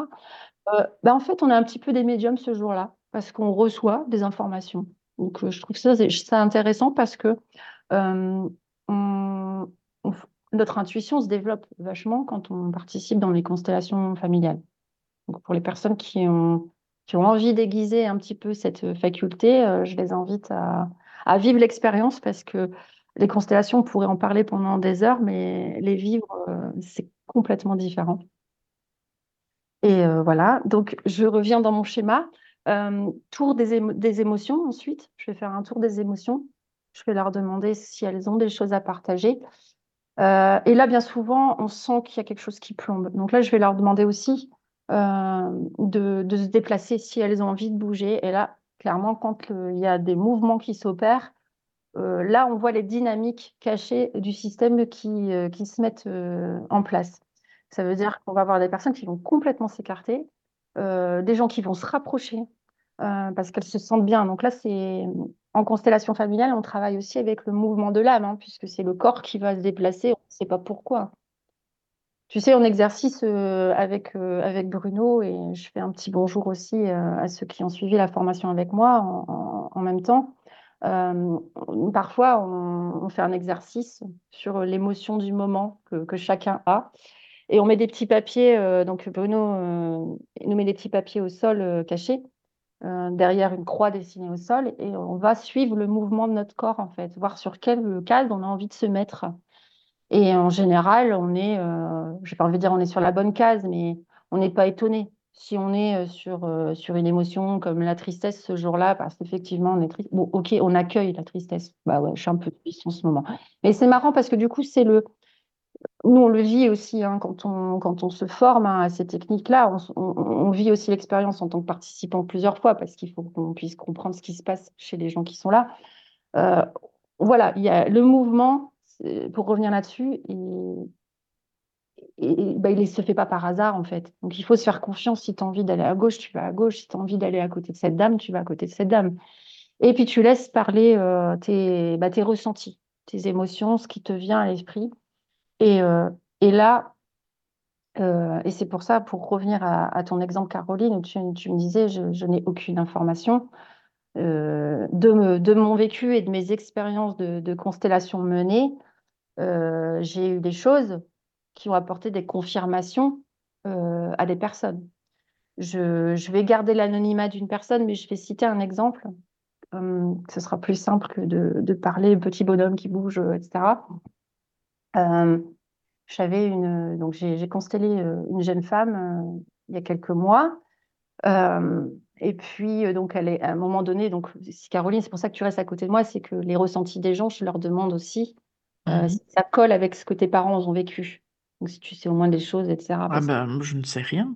Ah, tu sais absolument rien. Non, enfin, ce n'est que Donc- mensonge partout. Donc, euh, Ok, bon. parce Euh, que ma grand-mère, c'était ma tante. euh, Oh là, Ah oui, oui, oui, euh, j'ai vécu avec euh, ma tante. Enfin, je n'ai pas vécu, mais j'étais tous les week-ends chez ma tante. Et en fait, Ouais. c'était ma grand-mère. d'accord. Donc, ça part de là, déjà, ces mensonges. Et puis, euh, Ouais. et puis finalement, j'ai pas, j'ai un nom de famille qui n'est pas le vrai. tu as déjà fait une constellation ou pas, Caroline, toi? Non, mais Non. moi, je m'en porte bien, je dis. Oui, non, mais si tu n'en as pas le besoin, tu le fais pas. hein. Je te dis juste que ça peut t'apporter des disons, j'ai pas trop envie d'aller remuer des choses parce que moi, ouais, au-dessus de moi, il n'y a plus personne maintenant. Donc, euh, d'accord. je- est-ce que je pourrais encore aller euh, chercher des infos chez des gens? Non. Ben, non. Mm. Mm. Euh, pour illustrer donc un cas où on n'a pas d'informations, ou peu, puisque donc euh, on n'avait pas d'infos à un certain niveau. Euh, donc le, père de cette, euh, jeune dame qui, posait sa constellation était l'aîné d'une fratrie de cinq de mémoire. Et donc elle explique, bah, parce que je pose la question à un moment donné, parce qu'il y a des techniques en constellation, hein, c'est surtout de vérifier que chacun est, à sa place qu'il n'y a pas eu d'exclus, hein, des personnes qui, qui ont été exclues du clan hein, pour diverses raisons. Euh, je reviendrai peut-être dessus après, mais euh, l'idée, voilà, c'est de, de, questionner un petit peu ce qui se passe. Et à un moment donné, en fait, euh, on, se rend compte que le père, le nœud du problème, c'était là, en fait. On sent qu'il n'est pas bien. Et donc, du coup, je lui demande de me dire, mais qu'est-ce que tu, qu'est-ce que tu peux me dire sur ton père au niveau de, de, ses, parents? Elle dit, ah bah ma grand-mère, en fait, elle a, elle, elle me dit, la grand-mère, elle a eu mon père avec, euh, on ne sait pas, on ne sait pas avec qui elle a eu mon, mon, mon père. Donc là, une grosse inconnue euh, qui peut justement créer des, voilà, des, des questionnements. Euh, et, et, après, donc la, le, le, papa, hein, du, le papa, enfin, je ne vais pas dire d'adoption, mais la personne qui a élevé ses frères et sœurs, donc c'est son père en fait, mais c'est pas son père biologique était aussi représenté, mais on sentait qu'il y avait un manque. Et donc, on a fait rentrer euh, une énergie, donc euh, X, pour, pour combler ce manque donc, de ce père inconnu. Euh, on l'a fait rentrer dans, dans, le cercle. On a choisi une autre personne pour le faire rentrer. Et donc, c'est. Et, en fait, la personne qui jouait le père, à un moment donné, me dit mais Céline, j'ai un mot dans la tête, mais j'ose pas le dire, j'ose pas le dire, ça revient en boucle. J'ai dit, mais vas-y, dis-le. Et en fait, elle me, dit, bah, j'ai le mot allemand qui me vient depuis tout à l'heure, je sais pas d'où ça vient. Et donc là, je regarde euh, ma jeune constellée. Et donc là, il y a des boîtes de mouchoirs. Hein, je suis en constellation, on libère, hein, donc on libère les émotions. Euh, donc forcément, elle, verse une larme et, euh, et, je, et je lui dis, qu'est-ce que ça t'évoque? Ça t'évoque quelque chose? Elle me dit, bah oui, j'ai deux sœurs. J'ai deux sœurs et on adore l'Allemagne depuis qu'on est toute petite. On, a appris à parler l'allemand, on s'en sort très bien. On ne sait pas pourquoi, d'où ça vient, mais on s'était toujours dit que Mémé, elle avait eu un amour de jeunesse, euh, un Allemand. Et ben, vous voyez, c'est l'exemple même euh, des confirmations qu'on peut obtenir euh, en constellation familiale. Et le fait de mettre un mot, une identité, alors peut-être pas un nom, mais de, de comprendre d'où l'on vient, pour, pour le père, déjà, pour comprendre. Euh, ça vient libérer et faire comprendre à la personne qui constelle ben, pourquoi, par exemple, cette personne a pu avoir des comportements euh, compliqués. Parce que, ben voilà, quand tu quand as des manques affectifs, tu sais pas d'où tu viens, etc. Voilà, on est aucunement en constellation familiale, on est aucunement dans le jugement de ce qui a pu se passer. On se base sur des faits, euh, sur des inconnus, et on travaille avec mais on n'est jamais dans le jugement, c'est tout le temps dans la bienveillance et on vient apaiser l'ancêtre euh, qui a souffert, en... enfin, qui se manifeste le plus ce jour-là en constellation. Mais lui, ça, l'apaise vraiment, je veux dire, c'est pas que pour nous, ça l'apaise vraiment en tant que quantité, je veux dire, c'est ça en fin oui. de compte? Oui, oui. oui. Hein. Le, le, truc qui est génial en constellation, c'est qu'on est dans le présent, on est dans l'instant présent, oui, mais voilà. on, vient, on, vient, on vient résoudre un problème du mmh. passé dans le présent. C'est ça. Et donc, en fait, ça, travaille vraiment au, au, niveau énergétique. Ça permet à la personne qui est, assise, à côté de, moi euh, de voir les choses différemment, d'être apaisée avec son histoire, parce que du coup, l'espace euh, d'un instant euh, de ces deux heures, en général, ça dure entre une heure et demie et deux heures, ça lui permet d'avoir une prise de hauteur sur les événements, un regard différent, euh, dans lequel on a remis du mouvement, on a refait circuler euh, des énergies de guérison parce qu'on va utiliser des ressources. Il n'y a pas que des personnages euh, qui sont en scène, on va matérialiser un fait marquant. Donc ça peut être l'histoire, la guerre. Donc il y a toute une partie où on va poser le problème, on va faire connecter les ancêtres avec le problème. Donc, la connexion se fait comment des,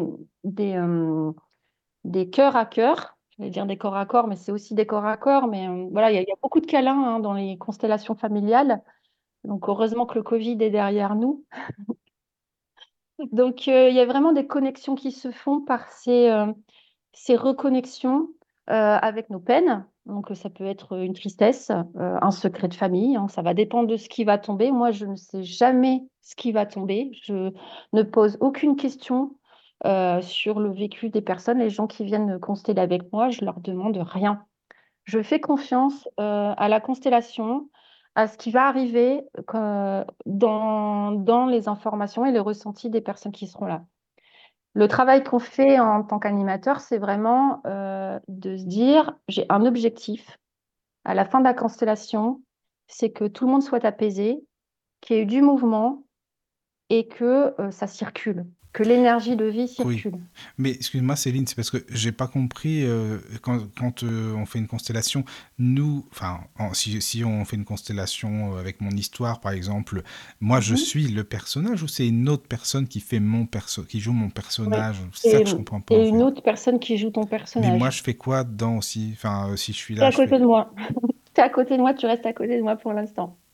Tu regardes ce qui se passe et tu réponds à d'éventuelles questions que je vais être amenée à poser. Parce que euh, pour détricoter, forcément, euh, on est un facilitateur, hein, si tu veux. Donc, euh, les ressentis des gens qui, vont être partagés, je vais demander à chaque fois que ce soit, si c'est toi qui, qui est avec moi, Michael, je vais dire, Michael, est-ce que ça, ça te parle? Est-ce que c'est quelque chose que tu as déjà entendu de la part de ta grand-mère? D'accord. Tu vois, et là, tu vas dire oui. Alors, ce qui est génial quand tu mmh. fais ça, euh, les personnes qui sont au milieu, qui, voilà, elles ont des confirmations. Elles se disent Ah, ce que je ressens, c'est juste. Et du coup, ça permet de continuer. Mais la personne qui a mon rôle, elle parle, on est d'accord. Ah elle, fait. Excuse-moi, c'est parce que j'essaie vraiment ah de bien. Mais est-ce qu'en parlant, on n'induit pas les choses chez les participants? Est-ce que. Enfin. Alors, souvent, la personne qui de mon vécu, hein, la personne qui incarne soit Michael ou soit Caroline, la personne qui fait sa constelle, c'est pas forcément euh, l'élément qui va le plus parler en fait. C'est pas, euh, on, est d'accord, on, parle de constellation familiale où euh, c'est souvent un problème des ancêtres qui redescend. Donc en général, ça remonte de là. Donc des constellations que j'ai pu mener ou que j'ai, auxquelles j'ai assisté, c'est souvent descendant. On vient d'abord travailler là-haut, on redescend parce qu'on ne peut pas tout traiter euh, en une constellation, parce qu'il y a souvent qu'un seul sujet qui arrive vraiment. Et le but, c'est de détricoter celui-là jusqu'en bas et d'apaiser tout le monde. Euh, parfois, il y a des ancêtres, euh, d'autres ancêtres qui vont aussi dire Moi, moi aussi, j'ai mes souffrances, vous m'écoutez pas, etc. Donc, ça, ça arrive. Hein. et parfois, bah, surtout si par exemple, Michael, tu, si tu as un frère ou une sœur et que tu as choisi de les représenter, euh, si ta sœur, par exemple, se manifeste à un moment donné en disant moi aussi j'ai mes souffrances, moi j'ai ça, je, voilà, on va, on va rappeler gentiment qu'on n'est pas venu faire la constellation de, de, cette personne aujourd'hui. Euh, parce que voilà, là on n'est pas là pour, euh, si tu veux, on travaille par niveau, tu vois, de, d'ancêtres en fait. Et, là, quand on redescend comme ça, souvent, bah, quand on prend des gens de notre génération, il y a des manifestations. Les gens, ils se disent, bah, tiens, moi aussi, je vais dire ce qui ne va pas. Mais, et, euh, voilà, c'est tout à fait de, spontané. Euh, c'est intuitif, si tu veux, mais euh, ça arrive souvent. Donc, eux, ils viennent quand même Enfin, je veux dire, c'est pas parce qu'ils sont vivants qu'ils viennent pas quand même euh, se mêler à la constellation. On, on ah, mais c'est pas, tu mets pas que des morts en scène, hein, Michael. Oui, voilà, c'est ça. Oui, non, non, non, il y a des vivants, il y a des personnes mortes. Oui, oui, oui. Euh, on va être amené aussi à faire rentrer des fois les âmes anciennes. Hein. Si tout à l'heure je parlais qu'il y a des règles en constellation où on va réintégrer les exclus, euh, donc les exclus, ça peut être des personnes qui ont été bannies d'une famille, hein, D'accord. aussi de, de, la prison, etc. Donc, euh, quand il y a un quand il y a quelqu'un qui manque dans le système, ça se ressent. Hein. C'est pas fluide, ça bouge pas. Ah oui, c'est, d'accord, c'est pas fluide. Et hmm. quand tu réintègres la personne par un jeu de questions, parce que du coup, euh, moi, je vais faire euh, fonctionner mon, intuition aussi, hein, mes ressentis. Et, en fait, en posant des questions, toi, tu vas me dire, bah oui, mon, père avait un frère, mais qu'on n'a jamais revu parce qu'il est parti. Sur rien, tu vas me dire ça à un moment donné, et je hmm. vais dire, il s'appelait comment? Et on va le faire rentrer. D'accord. Et quand tu dis on va le faire rentrer, ça veut dire que c'est une nouvelle personne qui vient? C'est ça. C'est ça. Excuse-moi, je te pose des questions peut-être un peu basiques, ah non, mais pas du tout. Mais c'est parce que raison, parce que j'essaie c'est d'être. Enfin, c'est voilà. assez compliqué. Je sais qu'on est sur euh, un sujet assez compliqué pour les personnes qui ne sont pas habituées. Bah, c'est pour l'imaginer après, si tu veux. Ouais, Voilà, tout tu, à fait. tu vois. Tout à fait. Et Quand on doit représenter une personne, mais qu'on ne sait pas s'il est mort ou vivant. Parce que mon ah bah, grand-père, je ne sais pas s'il est mort ou vivant finalement. ouais. Bah alors, les, les personnes qui, euh, euh, qui, qui, qui sont des représentants, souvent, les personnes disent, mais je suis mort. Ils ressentent. Tu vois, il y a des gens qui vont dire, euh, et, là, oui, je, suis- mort de quoi? Et, donc là, c'est pour ça que la personne reste à côté de moi, parce que c'est des informations qui vont nourrir la constellation et qui vont permettre d'avancer. Parce que du coup, si tu, on te dit elle est morte de noyade, euh, j'en sais rien, hein. c'est une information que, dont, euh, que je vais utiliser certainement par la suite. Enfin, il n'y a jamais d'informations qui viennent par hasard, en fait, hein, dans, dans les exercices euh, constellation. Euh, ce qui doit être su va sortir. Il y a Anya sur le Oui. chat qui dit pour euh, avoir assisté à des constellations, oui, on se sent habité par ce qui vient, le ressenti vient tout seul et ne nous appartient pas. Et le constellé est en face de sa propre vie. Au final, il regarde comme sur un écran.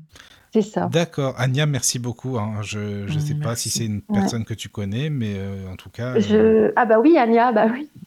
d'accord. J'étais avec elle tout à l'heure au téléphone. voilà, bon, bah, bonsoir euh, c'est une personne euh, qui est très chère à mon cœur, euh, euh, qui m'a vue en conférence au mois de novembre et qui, euh, habite pas tout près, qui habite à Paris, qui, avait choisi de faire sa constellation avec moi, donc j'étais très touchée.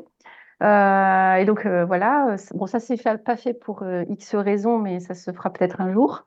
En tout cas, on, a fait une belle rencontre et elle travaille aussi dans l'énergétique. tu auras peut-être l'occasion de la rencontrer. Euh, donc effectivement, euh, on est comme devant un écran de cinéma, tout à fait juste. Et je vais rebondir sur cette symbolique d'écran de cinéma pour les participants. C'est très important et j'ai besoin de, j'ai besoin de, de l'illustrer pour rassurer les personnes qui, qui hésitent encore à, franchir ce cap. Euh, quand on interprète un rôle comme ça, on ressent parfois des choses quand même qui qui sont pas habituelles. hein. Euh, Moi, par exemple, euh, il n'y a pas très très longtemps, j'ai joué un rôle de, quelqu'un d'assez violent. Euh, alors moi, je suis pas violente, hein, preuve du contraire. Et ben, j'ai ressenti vraiment dans mon, dans mon corps un vide complet, parce que du coup, j'avais les, les mains très chargées, donc je sentais que j'avais la main facile, que j'étais violent. Euh, et, euh, et souvent, ce qu'on demande, c'est euh, quand les personnes s'expriment, on leur demande de s'exprimer non pas par le jeu, je, je me sens violent, j'ai envie de frapper, non. On va leur dire, c'est la personne que tu représentes, que tu vas t'exprimer sous son prénom. C'est-à-dire, Harold se sent envie de frapper, par exemple, pour rester politiquement correct, Euh, plutôt que j'ai envie de taper tout le monde. Euh, donc, on n'utilise pas le jeu, c'est hyper important parce que euh, il faut pas trop incarner non plus parce que Oui, euh, comment quand on rentre là-dedans, quand on s'exprime trop par le jeu, on va vraiment intérioriser et incarner le personnage. Donc l'i- l'image de l'écran de, de cinéma, merci Anya encore, euh, est c'est un bon exemple, je trouve qu'elle dit, Ouais. hein, euh. Ouais. Mm, mm. C'est ça. Et donc, euh, c'est Oui, oui. souvent, euh, c'est souvent l'image aussi que nous demandait euh, Bruno en formation de, de respecter, c'est de, voilà, tu es devant, Oui. on rassure les gens, tu es devant ton écran de cinéma et c'est Harold qui ressent ça, c'est pas, que si on dit jeu, enfin, excuse-moi, après, si on dit jeu et que la constellation se finit ou quoi, on pourrait dire c'est c'est la schizophrénie en fin de compte. Non? Hmm, non, Parce non, que fait- non, ça fait deux personnes. euh, Enfin, je sais pas, je vais dans les extrêmes, moi, tu sais, je suis comme ça. Ouais, mais- mais j'ai compris l'idée. Tu Euh, vois ce que je veux dire. Euh, je, rassure tout le monde, encore une fois, euh, on est complètement conscient de qui l'on est. C'est ça qui est important, voilà, tu ah, vois. Oui, oui. C'est ça. Non, mais c'est ce que je euh. voulais, c'est ce que je voulais dire. Voilà, c'est ça, parce que on peut se dire, mais qu'est-ce qui se passe après la constellation? On doit être tous un peu paumés. Comment, enfin, tu vois ce que je veux dire? Non, non, non. Donc c'est pour ça. Par contre, il y, a, y a Thalassa sur le chat qui demande. Alors, pouvez-vous m'expliquer pourquoi je ne crois absolument pas, pas du tout à ces constellations, alors que je suis passionnée par l'émission ah, Ça, j'aime bien sa remarque, par contre, c'est sympa. Alors, la question, c'est je ne crois pas du tout. Pouvez-vous m'expliquer pourquoi je ne crois absolument pas du tout à ces constellations, alors que je suis passionnée par l'émission actuelle? C'est bizarre, non bah, Déjà, merci parce que ça veut dire que la mission est intéressante. C'est vrai, non, je trouve ça génial, moi, en fait, quand même. Tu moi, mon objectif, c'est de vous convaincre. Donc, euh, je n'ai pas le prénom de la personne, mais. Euh... C'est Talassa. Talassa. Talassa. Euh, il faut, encore une fois, je l'ai dit tout à l'heure, on pourrait en parler pendant des heures. Euh, il faut le vivre une fois pour comprendre. Euh, moi, je vous invite à venir observer ce que vous pouvez, dans certaines constellations, on choisit d'être participant ou observateur. Bon, moi, j'ai besoin de participants parce qu'encore une fois, sans eux, on ne peut pas faire grand-chose. On peut faire, avoir plus de participants que d'observateurs. Mais s'il y a des craintes, des peurs, on peut regarder première fois. Et tu sais, euh, vous savez, pardon, dans les euh, constellations où on est beaucoup plus nombreux, hein, parce que bon, bah, euh, voilà, moi j'en suis pas encore là. Il y a des constellations où on peut être 25. Tout le monde hmm. ne joue pas un rôle. On n'est pas, on est, on n'a pas besoin de mettre tout le monde en scène. Et, donc, on va travailler peut-être avec cinq personnes et quatre autres personnes pour les énergies de guérison, et c'est suffisant. Donc, il y a plein de personnes qui vont juste être spectateurs. Je vais m'attarder un petit euh, instant sur ce sujet-là. Euh, chez les participants et les personnes qui observent dans ces grands groupes-là, euh, bon, je, vais employer une expression un peu anglaise, mais c'est du win-win parce qu'en fait, ce qu'on va voir, ce qu'on va vivre ce jour-là, déjà, on n'est jamais là par hasard. C'est-à-dire qu'il y a des personnes qui viennent pour la première fois en constellation et elles vont avoir devant elles le reflet de leur vie. Elles ne vont pas comprendre. Elles vont pas être choisies pour un rôle, mais elles vont avoir l'impression que c'est leur système familial qui est devant leurs yeux. Donc, on n'est jamais là par hasard. C'est-à-dire que ça va faire, il y a des sujets échos, ça va faire écho euh, à des émotions peut-être d'une de vos grand-mères ou de vous-même. Vous allez avoir l'impression de voir la vie d'une ancêtre ou de la vôtre. et, de ce fait, en fait, ça va venir travailler aussi chez les participants chez les participants qui ont un rôle, parce que des fois, on se retrouve euh, dans le rôle. Alors, euh, moi, j'ai, euh, je ne vais pas rentrer, c'est un peu perso, mais je me suis retrouvée il n'y a pas très longtemps dans le rôle d'une maman, avec une, une, scène avec sa fille, et en fait, j'avais vécu la même scène avec ma fille. Et là, je me suis dit, mais qu'est-ce que je dois comprendre? Et donc, y a jamais, on n'a jamais un rôle par hasard. Ça nous fait réfléchir et ça, travaille aussi chez les personnes qui sont participants. D'accord, donc tout le, monde y, tout le monde y trouve son compte en fin de compte. C'est voilà, ça. quoi. Gagnant-gagnant. c'est ça. Alors, il y a Fatma qui dit Je ne comprends pas trop non plus. Euh, oui, bah oui, oui, oui c'est ça en fait. Alors écoute, tu sais quoi, Céline, en fait, parce que là, on a pris l'exemple de Caroline pour entrer dans les constellations, mais je pense que c'est bien d'expliquer quand même l'historique, parce que c'est vrai que je comprends que les auditeurs peut-être se disent, mais qu'est-ce que c'est que ça, on comprend pas, mais d'où ça vient euh, quand même ces constellations à la base, sur quoi ça tient, qu'est-ce que c'est que les, enfin, tu vois, je pense que c'est bien d'expliquer quand même. Oui, euh, je l'ai un peu, je crois que je l'ai un peu dit tout à l'heure. donc la personne qui a créé ça, c'est Bert Hellinger. alors lui, en fait, il s'est inspiré, donc avant de créer les constellations. Peut-être que je fais de la redite, hein, je ne sais plus si je l'ai dit. Euh, je l'ai pas dit. Donc en fait, euh, ah bah, très bien, super. Non, excuse-moi, c'est pour ça que je reviens de, dessus. voilà, c'est ça. Non, mais comme ça, c'est plus simple après pour bien bien comprendre le, pourquoi du comment. En fait, euh, donc Bertelinger, avant de créer les constellations familiales, il a beaucoup voyagé. Il est resté longtemps autour de, de, de populations zoulous qu'il a étudiées. Euh, et euh, il a mis en lumière, justement, en étudiant ces, ces, ces, ces personnes, euh, des liens d'attachement aux ancêtres. C'est-à-dire quand il y avait, par exemple, une cérémonie dans, de, de, décès, il y avait des, des, rituels, des, des, façons de faire, de mise en, en, hommage en fait des ancêtres, et il s'en est inspiré en fait pour créer sa pratique qu'on appelle aujourd'hui les constellations familiales et qui se sont répandues depuis les années 90. Donc c'est c'est vraiment là, l'origine vient de là. J'en sais pas plus euh, mais il a développé euh, une école de formation sur les constellations familiales. Euh, ensuite, il y a des personnes qui ont pris le relais, hein, qui ont formé à leur tour d'autres personnes.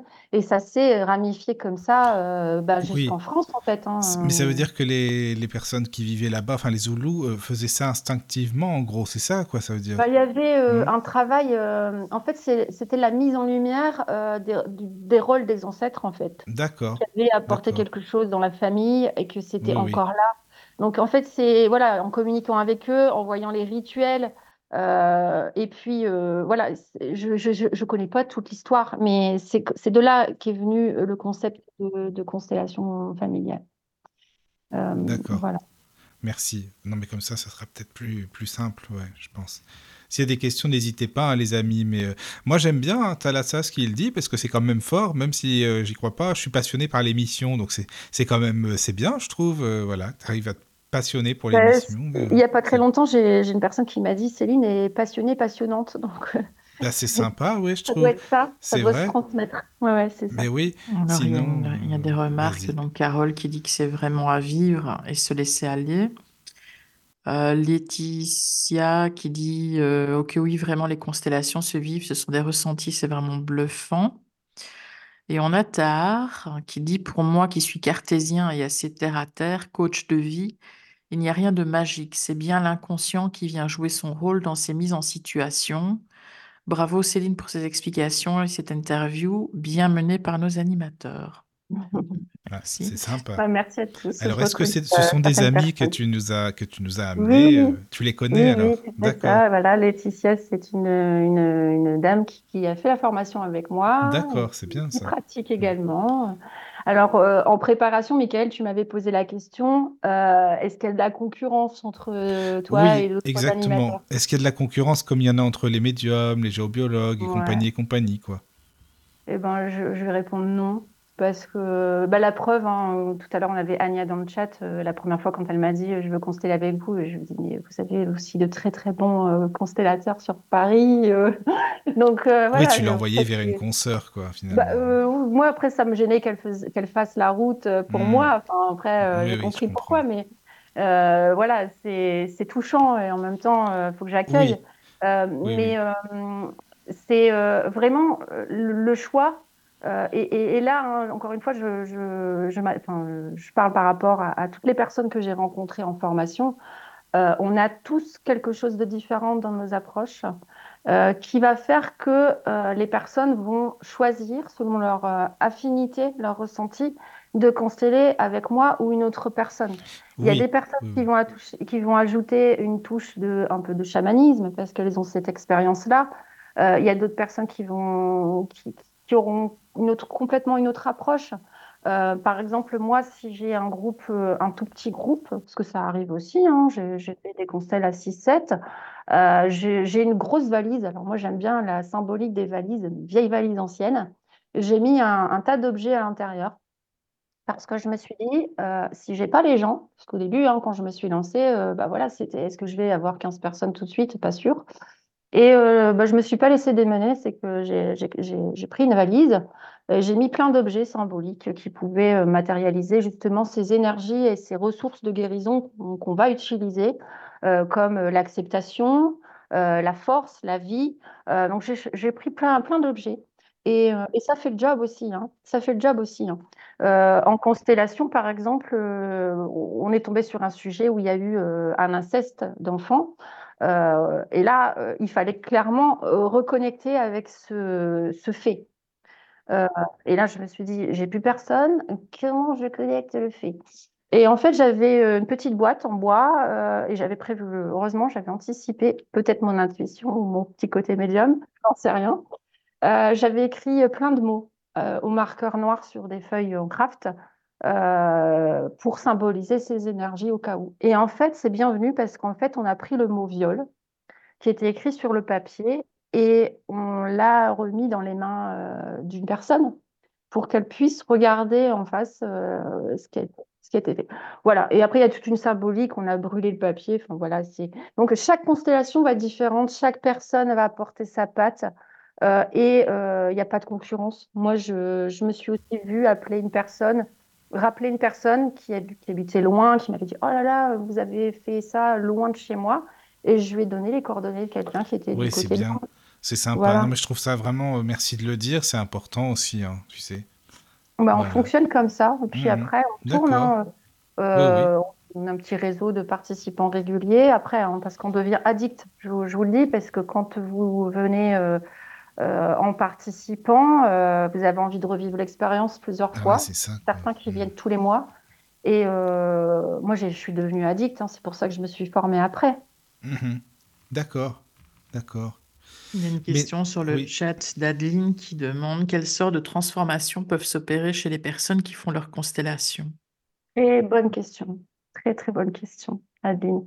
Euh, les changements qui vont s'opérer. Donc déjà, les changements classiques, c'est euh, une prise de hauteur sur les événements.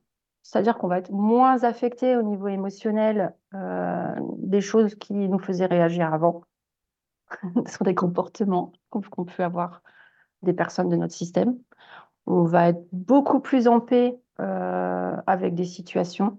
Donc ça, c'est le, le, le comport- On va dire que c'est le classique, ça se fait dans, dans beaucoup de cas. Et euh, vous l'avez compris, hein, donc on pacifie euh, pendant la constellation le, système. Une fois que, les personnes sont rentrées chez eux, maintenant place à la matière. J'ai envie de dire, qu'est-ce qui va s'opérer dans la vraie vie de notre personne qui a fait sa constellation? Euh, donc ce changement-là peut apparaître dès le lendemain, ou deux mois après, trois mois après, des fois c'est un an, enfin voilà. C'est, en général, c'est assez rapide quand même. Mais alors, il n'y a pas que ça qui va se passer. C'est que euh, comme on a dénoué euh, une situation du passé dans le présent, euh, on peut s'étonner, et là c'est un témoignage que j'ai eu il n'y a pas très longtemps, des choses qui se sont passées dès le lendemain. Donc un cas vécu, approuvé, d'une personne qui, dans sa constellation, voyait clairement un blocage entre elle et, alors je sais plus si c'était sa sœur ou, c'était sa nièce, mais elle avait le même âge puisque c'est un, frère plus âgé. Euh, et euh, donc on sentait que cette personne était en souffrance parce qu'il n'y avait plus de communication entre, les, entre elles deux. Elles étaient euh, très très liées pendant leur jeunesse, elles avaient fait les 400 coups, et puis la vie a fait que sur une banale histoire de famille, eh on ne se parle plus. Et donc je l'ai- souvent ce que je, dis à, mes constellés et à tous les participants, c'est on n'en reparle pas. Après une constellation, ce qui, s'est passé là, on n'en reparle pas avec personne. Parce qu'il faut laisser les énergies faire leur travail. Euh, je m'explique. Si euh, un participant qui a eu le rôle d'une grand-mère va dire euh, Ah, dis donc, voilà, tiens, tu as vu ça, moi j'ai vu ça de mon regard, on va influencer la personne qui a fait sa constellation. Il faut lui laisser aussi ce qu'elle a vu, ce qu'elle a compris, c'est son système, elle connaît mieux les gens que vous. Euh, voilà, faut, faut pas influencer. On va débriefer ensemble parce qu'on on se garde toujours euh, un quart d'heure pour débriefer parce que souvent, ce qui est rigolo, c'est qu'il y a des, émotions qui sont partagées à la fin, sympathiques, comme ah ben cette grand-mère, qu'est-ce qu'elle t'a aimé? Je l'ai senti dans tout mon corps. Et donc du coup, c'est des, partages euh, très chaleureux à la fin, voilà. Mais après, on me dit vraiment, vous n'en reparlez pas. Hyper important et surtout pas à la personne qui a constellé. Donc c'est pour ça que moi, par exemple, quand j'ai fait ma constellation, vu que je ne sais pas, euh, je- j'avais du mal à. Je savais que j'allais pas garder le secret. J'ai demandé à mon mari de venir parce que je voulais qu'il voie de ses propres yeux euh, ce qui allait se jouer. Et j'ai fait venir aussi euh, ma belle-mère Monique et qui, qui a fait un joli témoignage à la fin pour, pour, bah, pour nous partager ses ressentis sur ce qu'elle avait vu pour la première fois de sa vie se jouer en connaissant justement mon système familial, les mimiques, les comportements. Et elle m'a dit, elle a dit à tout le monde, c'est incroyable. Donc on partage, on débriefe nos ressentis, nos émotions, mais on n'en reparle pas. Mais par contre, passé celui qui, est, qui fait la constellation, il est fatigué aussi. Toi, comme la personne qui constelle, enfin, qui, qui est, enfin, je sais pas comment dire, pas qui est constellé, mais enfin, tu vois ce que je veux dire. Oui, oui, bah alors c'est sûr qu'on est très concentré hein, puisqu'on est dans Oui, l'instant c'est ça. pendant près de deux heures, donc euh, après quatre heures parce qu'on en fait, on en fait deux hein, par matinée. C'est pour ça que je, je- je ne ferai pas la journée complète. ni les, pour le bien-être des participants non plus. effectivement, je ne vais pas le cacher, c'est voilà, on, est fatigué, mais notre positive, on sort de là avec un certain bien-être parce qu'on est venu, on s'est levé le matin très tôt, on a parfois fait de la route pour un dimanche matin, sous la pluie, dans le nord, hein, euh, pour venir aider une personne qui en avait besoin. Et ça, ça n'a pas de prix. Et j'ai envie de dire que l'énergie, peut-être qu'on a perdu un petit peu, on a quand même un sentiment de satisfaction parce qu'on a œuvré pour le bien commun. Et, même si voilà, euh, j'invite les gens euh, l'après-midi à se reposer dans le canapé, à pas non plus aller en de repeindre les volets. Mmh. voilà, c'est vraiment un temps pour soi. On intègre, on se repose, on boit beaucoup d'eau parce que quand on travaille avec les énergies, ben voilà, on s'hydrate et on se repose. Oui. Euh, mmh. J'ai jamais eu de cas jusqu'à présent de personnes où, il y a, eu des, symptômes compliqués. Euh, J'ai pas précisé, mais à chaque fois qu'on termine une constellation, euh, je vais tapoter sur euh, les épaules euh, des personnes qui ont, qui ont pris un rôle pour leur redonner leur, identité. Par exemple, je vais sur les épaules de, Harold, je vais dire Céline, tu redeviens Céline. Et la personne qui, jouait Harold, voilà, elle n'est plus Harold. Elle, dans sa tête, c'est clair. C'est ça, non mais c'est ça, c'est ça, parce que c'est important quand même, hein, c'est super important. Oui, oui. Mais est-ce qu'il peut y avoir des gens aussi, par exemple, qui, qui dépriment un peu après, euh, si elles ont appris des choses pas très, bah, pas très gaies, je sais pas comment dire. Euh, ouais, je vais, je vais revenir dessus. Je le note parce que je voudrais finir mon truc. Oui, oui, vas-y, vas-y. Désolé, c'est parce que euh, j'ai plein de questions. Ouais, non, mais t'as raison, t'as raison. Je, l'ai noté parce que je vais y répondre mm. juste après, mais comme j'ai fait plein d'explications pour, j'en reviens à nos deux, deux, deux, personnes qui se sont perdues de vue là, pour, pour expliquer qu'est-ce qui peut s'opérer dans la matière et, euh, à quel point ça peut être rapide. Euh, donc, témoignage reçu en décembre. Euh, donc, la personne me dit Ah, Céline, ça y est, ça fait un mois maintenant, je peux en parler. Parce que souvent, je leur dis Vous ne dites rien, vous n'en reparlez pas à vos proches avant au moins un mois. Souvent, les gens oublient. Ils ont travaillé, c'est un travail personnel, donc ils ne vont pas aller raconter à tout le monde Tiens, j'ai fait ma constellation, dedans, c'était comme ça. voilà, on ne raconte pas à la famille ce qu'on a vu. On travaille pour soi avant tout. Euh, et donc, elle me dit, euh, tiens, c'est marrant, mais tu te rappelles de la personne qui jouait le rôle de euh, Sophia, par exemple?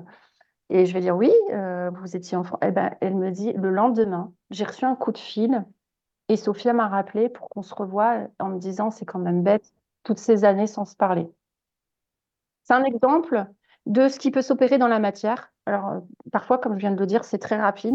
Parfois, c'est. Et c'est de là, comme tu le disais tout à l'heure, qu'on voit qu'on est interconnecté, parce que ça, c'est un bon exemple, quoi. Ouais, mm. complètement. Donc après, est-ce qu'il y a de la déprime euh, qui s'installe euh, après une constellation? Bon, euh, Moi, j'en ai pas vécu, j'en ai pas entendu parler. Euh, le, le, seul cas, euh, voilà, et moi je suis vraiment, je fais le, je, je vais pas dire que je fais le SAV, mais c'est un peu ça quand même, on peut employer ce terme-là, c'est que euh, si les personnes ont besoin de s'exprimer après, elles peuvent m'appeler, je suis assez généreuse aussi là-dessus, si elles se sentent pas très bien ou pas, c'est que peut-être le rôle de participant qu'elles ont eu leur fait tellement écho à leur vie qu'elles se posent des questions, donc on peut en échanger après. Donc euh, là, il n'y a pas de souci, je suis ouverte. Euh, des non. Une fois, j'ai une personne qui a eu très mal à la tête. Euh, je lui ai dit, vous savez, je, je, ferai un test Covid quand même à votre place, on ne sait jamais. Et elle m'a rappelé, ah bah oui, vous aviez raison, j'ai Covid. Peut-être qu'il faut appeler tout le monde. Mm. C'était ça. Donc voilà. Alors oui, on peut avoir un peu mal à la tête, mais ça passe, quoi. Mm. C'est pas, c'est pas méchant. D'accord. Non, non, mais je, je, te demandais ça parce que, admettons qu'on apprenne quelque chose vraiment de pas facile du tout dans la famille, des ancêtres ou autre. Enfin, tu vois pas facile. Mm. Oui, bon, forcément, hein, euh, c'est forcément, on vient mettre en lumière quelque chose. Oui, voilà, c'est ça, c'est le but en même temps, c'est sûr. Après, il faut, faut, faire confiance à ce qui vient. Ce qui vient, c'est ce qu'on nous invite à travailler là, dans l'instant présent, dans, dans l'instant T. Euh, une personne qui va faire une constellation euh, en février et qui décide d'en refaire une autre six mois plus tard, ce ne sera pas le même sujet qui va arriver. Voilà, c'est ça il y a une certaine. Euh, Elle aura assimilé, quoi. Il y a un séquençage, en fait, de mm. ce qu'on peut libérer maintenant et ce qu'on pourra libérer plus tard. Euh, ça se fait jamais. Euh, c'est jamais par hasard.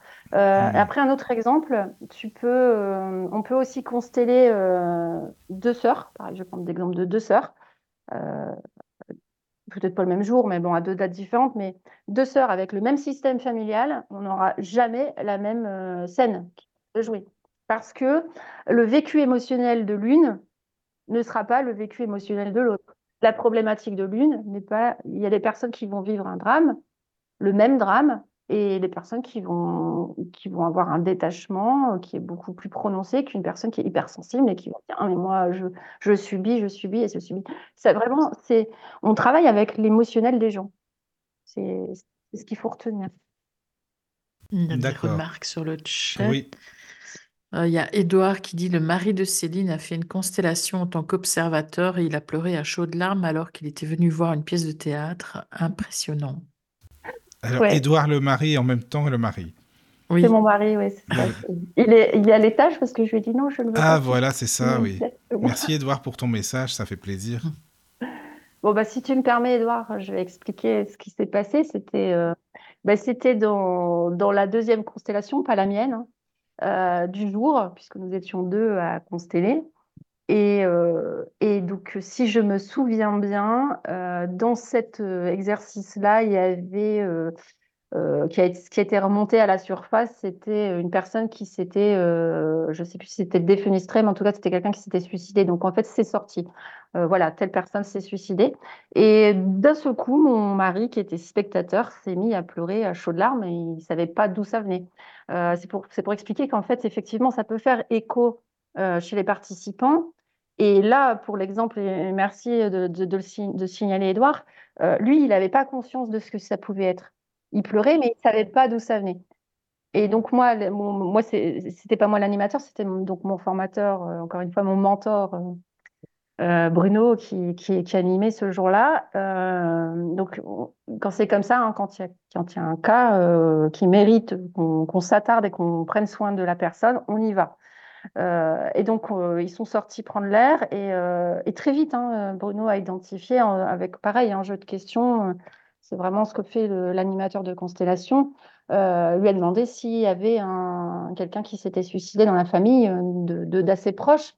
Et Edouard a signalé qu'effectivement, il avait un, un cousin qui s'est donné la mort, je crois, vers une trentaine d'années. Euh, avec qui il était très très proche, mais à l'époque de ce décès, euh, Edouard n'a pas pu se rendre aux obsèques. Et en fait, c'est quelque chose qui portait en lui. C'était, euh, c'est comme si, en fait, ils étaient très très liés. c'est comme si, voilà, il s'en voulait. c'est revenu à son, en fait, son, inconscient, en fait.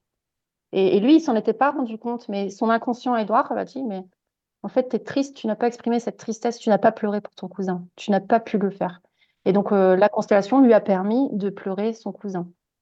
D'accord. Non, non, mais c'est bon, je comprends. C'est bon. Enfin, Caro, c'était des questions, mais je sais qu'il y, a une question d'Adeline sur le chat euh, qui demande la dimension ésotérique est-elle bien assumée dans le domaine des constellations familiales? Ah oui, ça c'est une bonne question. Merci Adeline. D'ailleurs, est-ce qu'il y a une dimension ésotérique d'ailleurs? Bah, Ésotérique, euh, alors ça dépend ce qu'on va mettre derrière. moi, j'ai envie de dire qu'il y a un cadre à poser. Euh, on ne s'improvise pas euh, constellateur euh, du jour au lendemain parce qu'on a participé trois fois, parce qu'on a regardé la série et qu'on se dit mais ça, ça a l'air tellement facile, je vais jouer avec ça. Je ne sais pas si c'est de cet ordre-là la question, mais je la comprends comme ça. moi, j'ai beaucoup appris en formation, en pratique. J'apprends tous les jours. Chaque constellateur, je pense, apprend tous les jours. chaque cas est différent. Alors oui, il y a une dimension ésotérique parce que c'est, on travaille avec des énergies, on travaille avec l'invisible, euh, on travaille avec l'inconscient. Euh, euh, et, et, voilà, on, peut rencontrer des, cas plus ou moins, j'ai envie de dire, abordables, compliqués. on doit se faire confiance, mais encore une fois, la formation permet de, d'avoir des techniques. Donc, il y a quand même des protocoles qu'on apprend en formation. Il y a beaucoup de ressenti, d'intuition, ça c'est clair, euh, mais il y a quand même euh, beaucoup de techniques et surtout de la pratique. D'accord. Alors j'ai une question, si tu veux, soit tu la notes comme tu veux, ou si tu, enfin voilà, je sais pas comme, c'est, euh, tu sais, on parle bien, beaucoup des vies antérieures hein, dans les émissions par rapport à la médiumnité et autres, et parfois on dit ah oui, mais nous on s'est connus dans une vie antérieure. Tu sais, je sais pas, moi par exemple, quand tu es avec une personne, le karmique, est-ce qu'on peut le savoir aussi dans avec les constellations, par exemple Euh, ouais, alors je, je crois que ça existe. Je crois qu'il y a des constellations euh, chamaniques, karmiques, etc. qui Ah, existent. d'accord. Euh, moi, j'ai pas encore participé, mais je suis très curieuse de, de, de faire l'expérience, de voir ce que c'est. Euh, il y a, il y a, encore une fois, on n'a pas fait le tour de toutes les typologies de constellations. Mhm. Euh, on pourra, on peut le faire là si, si vous voulez. Celle-là, je la connais pas, mais je pense mais ça existe. parce que voilà, en transgénérationnel, on vient travailler des mémoires familiales, mais on peut aussi travailler du karmique. D'accord. Ah oui. Tout à fait. Alors, Bon. dans les différentes typologies de constellations familiales, euh, nous avons expliqué là les constellations de groupe. Euh, on peut aussi travailler seul, c'est-à-dire euh, une personne qui n'a pas envie d'exposer sa vie au grand public, comme ça, même si on est tenu au secret de- du lieu et du moment, euh, peut décider de, de- de faire sa constellation euh, avec moi ou une autre personne qu'elle aura choisie euh, pour travailler en individuel. Et là, on va travailler avec des symboles. Chaque personne aussi a sa technique. Je me suis, j'en parlais tout à l'heure Mickaël, euh, j'ai reçu mes Playmobil. Donc, je retourne en enfance, donc j'ai une famille complète de 35 Playmobil. J'ai les animaux de la ferme et j'ai les émotions en effigie. Euh, donc, euh, c'est euh, les personnages de vice-versa. Et donc, moi, je vais travailler avec ça en individuel. Donc, les personnes euh, vont choisir symboliquement des animaux ou des symboles pour représenter des personnages du système familial. Et c'est jamais anodin le personnage ou le symbole ou l'animal qu'elles vont choisir. On va les poser dans un, dans un cadre sur la table qu'on aura euh, préparé. Et euh, pareil, avec les questions que, que je vais poser, euh, on va faire remonter des choses. C'est-à-dire qu'on va poser la question pourquoi euh, tu as choisi tel objet pour représenter cette grand-mère? Et, et- en général, ben, au départ, la personne dit ben, Je ne sais pas, j'ai choisi ça parce que ça me fait penser ça à ça. Et là, en fait, ça ouvre à euh, discussion sur un sujet.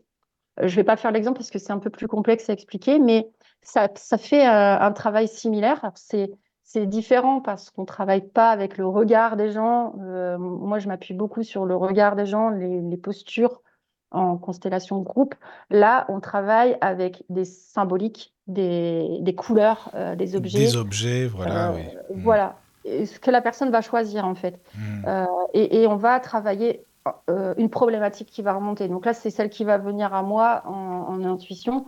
Euh, c'est pas, voilà, comme vous l'avez compris, hein, les, petits bonhommes, ils vont pas parler. Donc euh, c'est plutôt ce que va représenter le, personnage ou l'animal aux yeux du constellé qui est important et, les personnages qu'il a choisis pour, pour faire ça. Ah, Donc, euh, Mais alors ça, par contre, Céline, c'est en, présentiel, mais est-ce qu'on peut le faire à Oui. distance aussi? Enfin, toi, est-ce que tu le fais ou est-ce que tu, penses? Euh, ça existe euh, à distance. J'ai appris que ça existait des constellations à distance. Euh, je l'ai dit juste avant. Moi, j'aime bien le contact, j'aime bien les yeux, j'aime bien voir ce qui se passe. Euh, je, je ne peux pas juger parce que je l'ai jamais vécu, mais euh, j'ai pas d'affinité avec ça.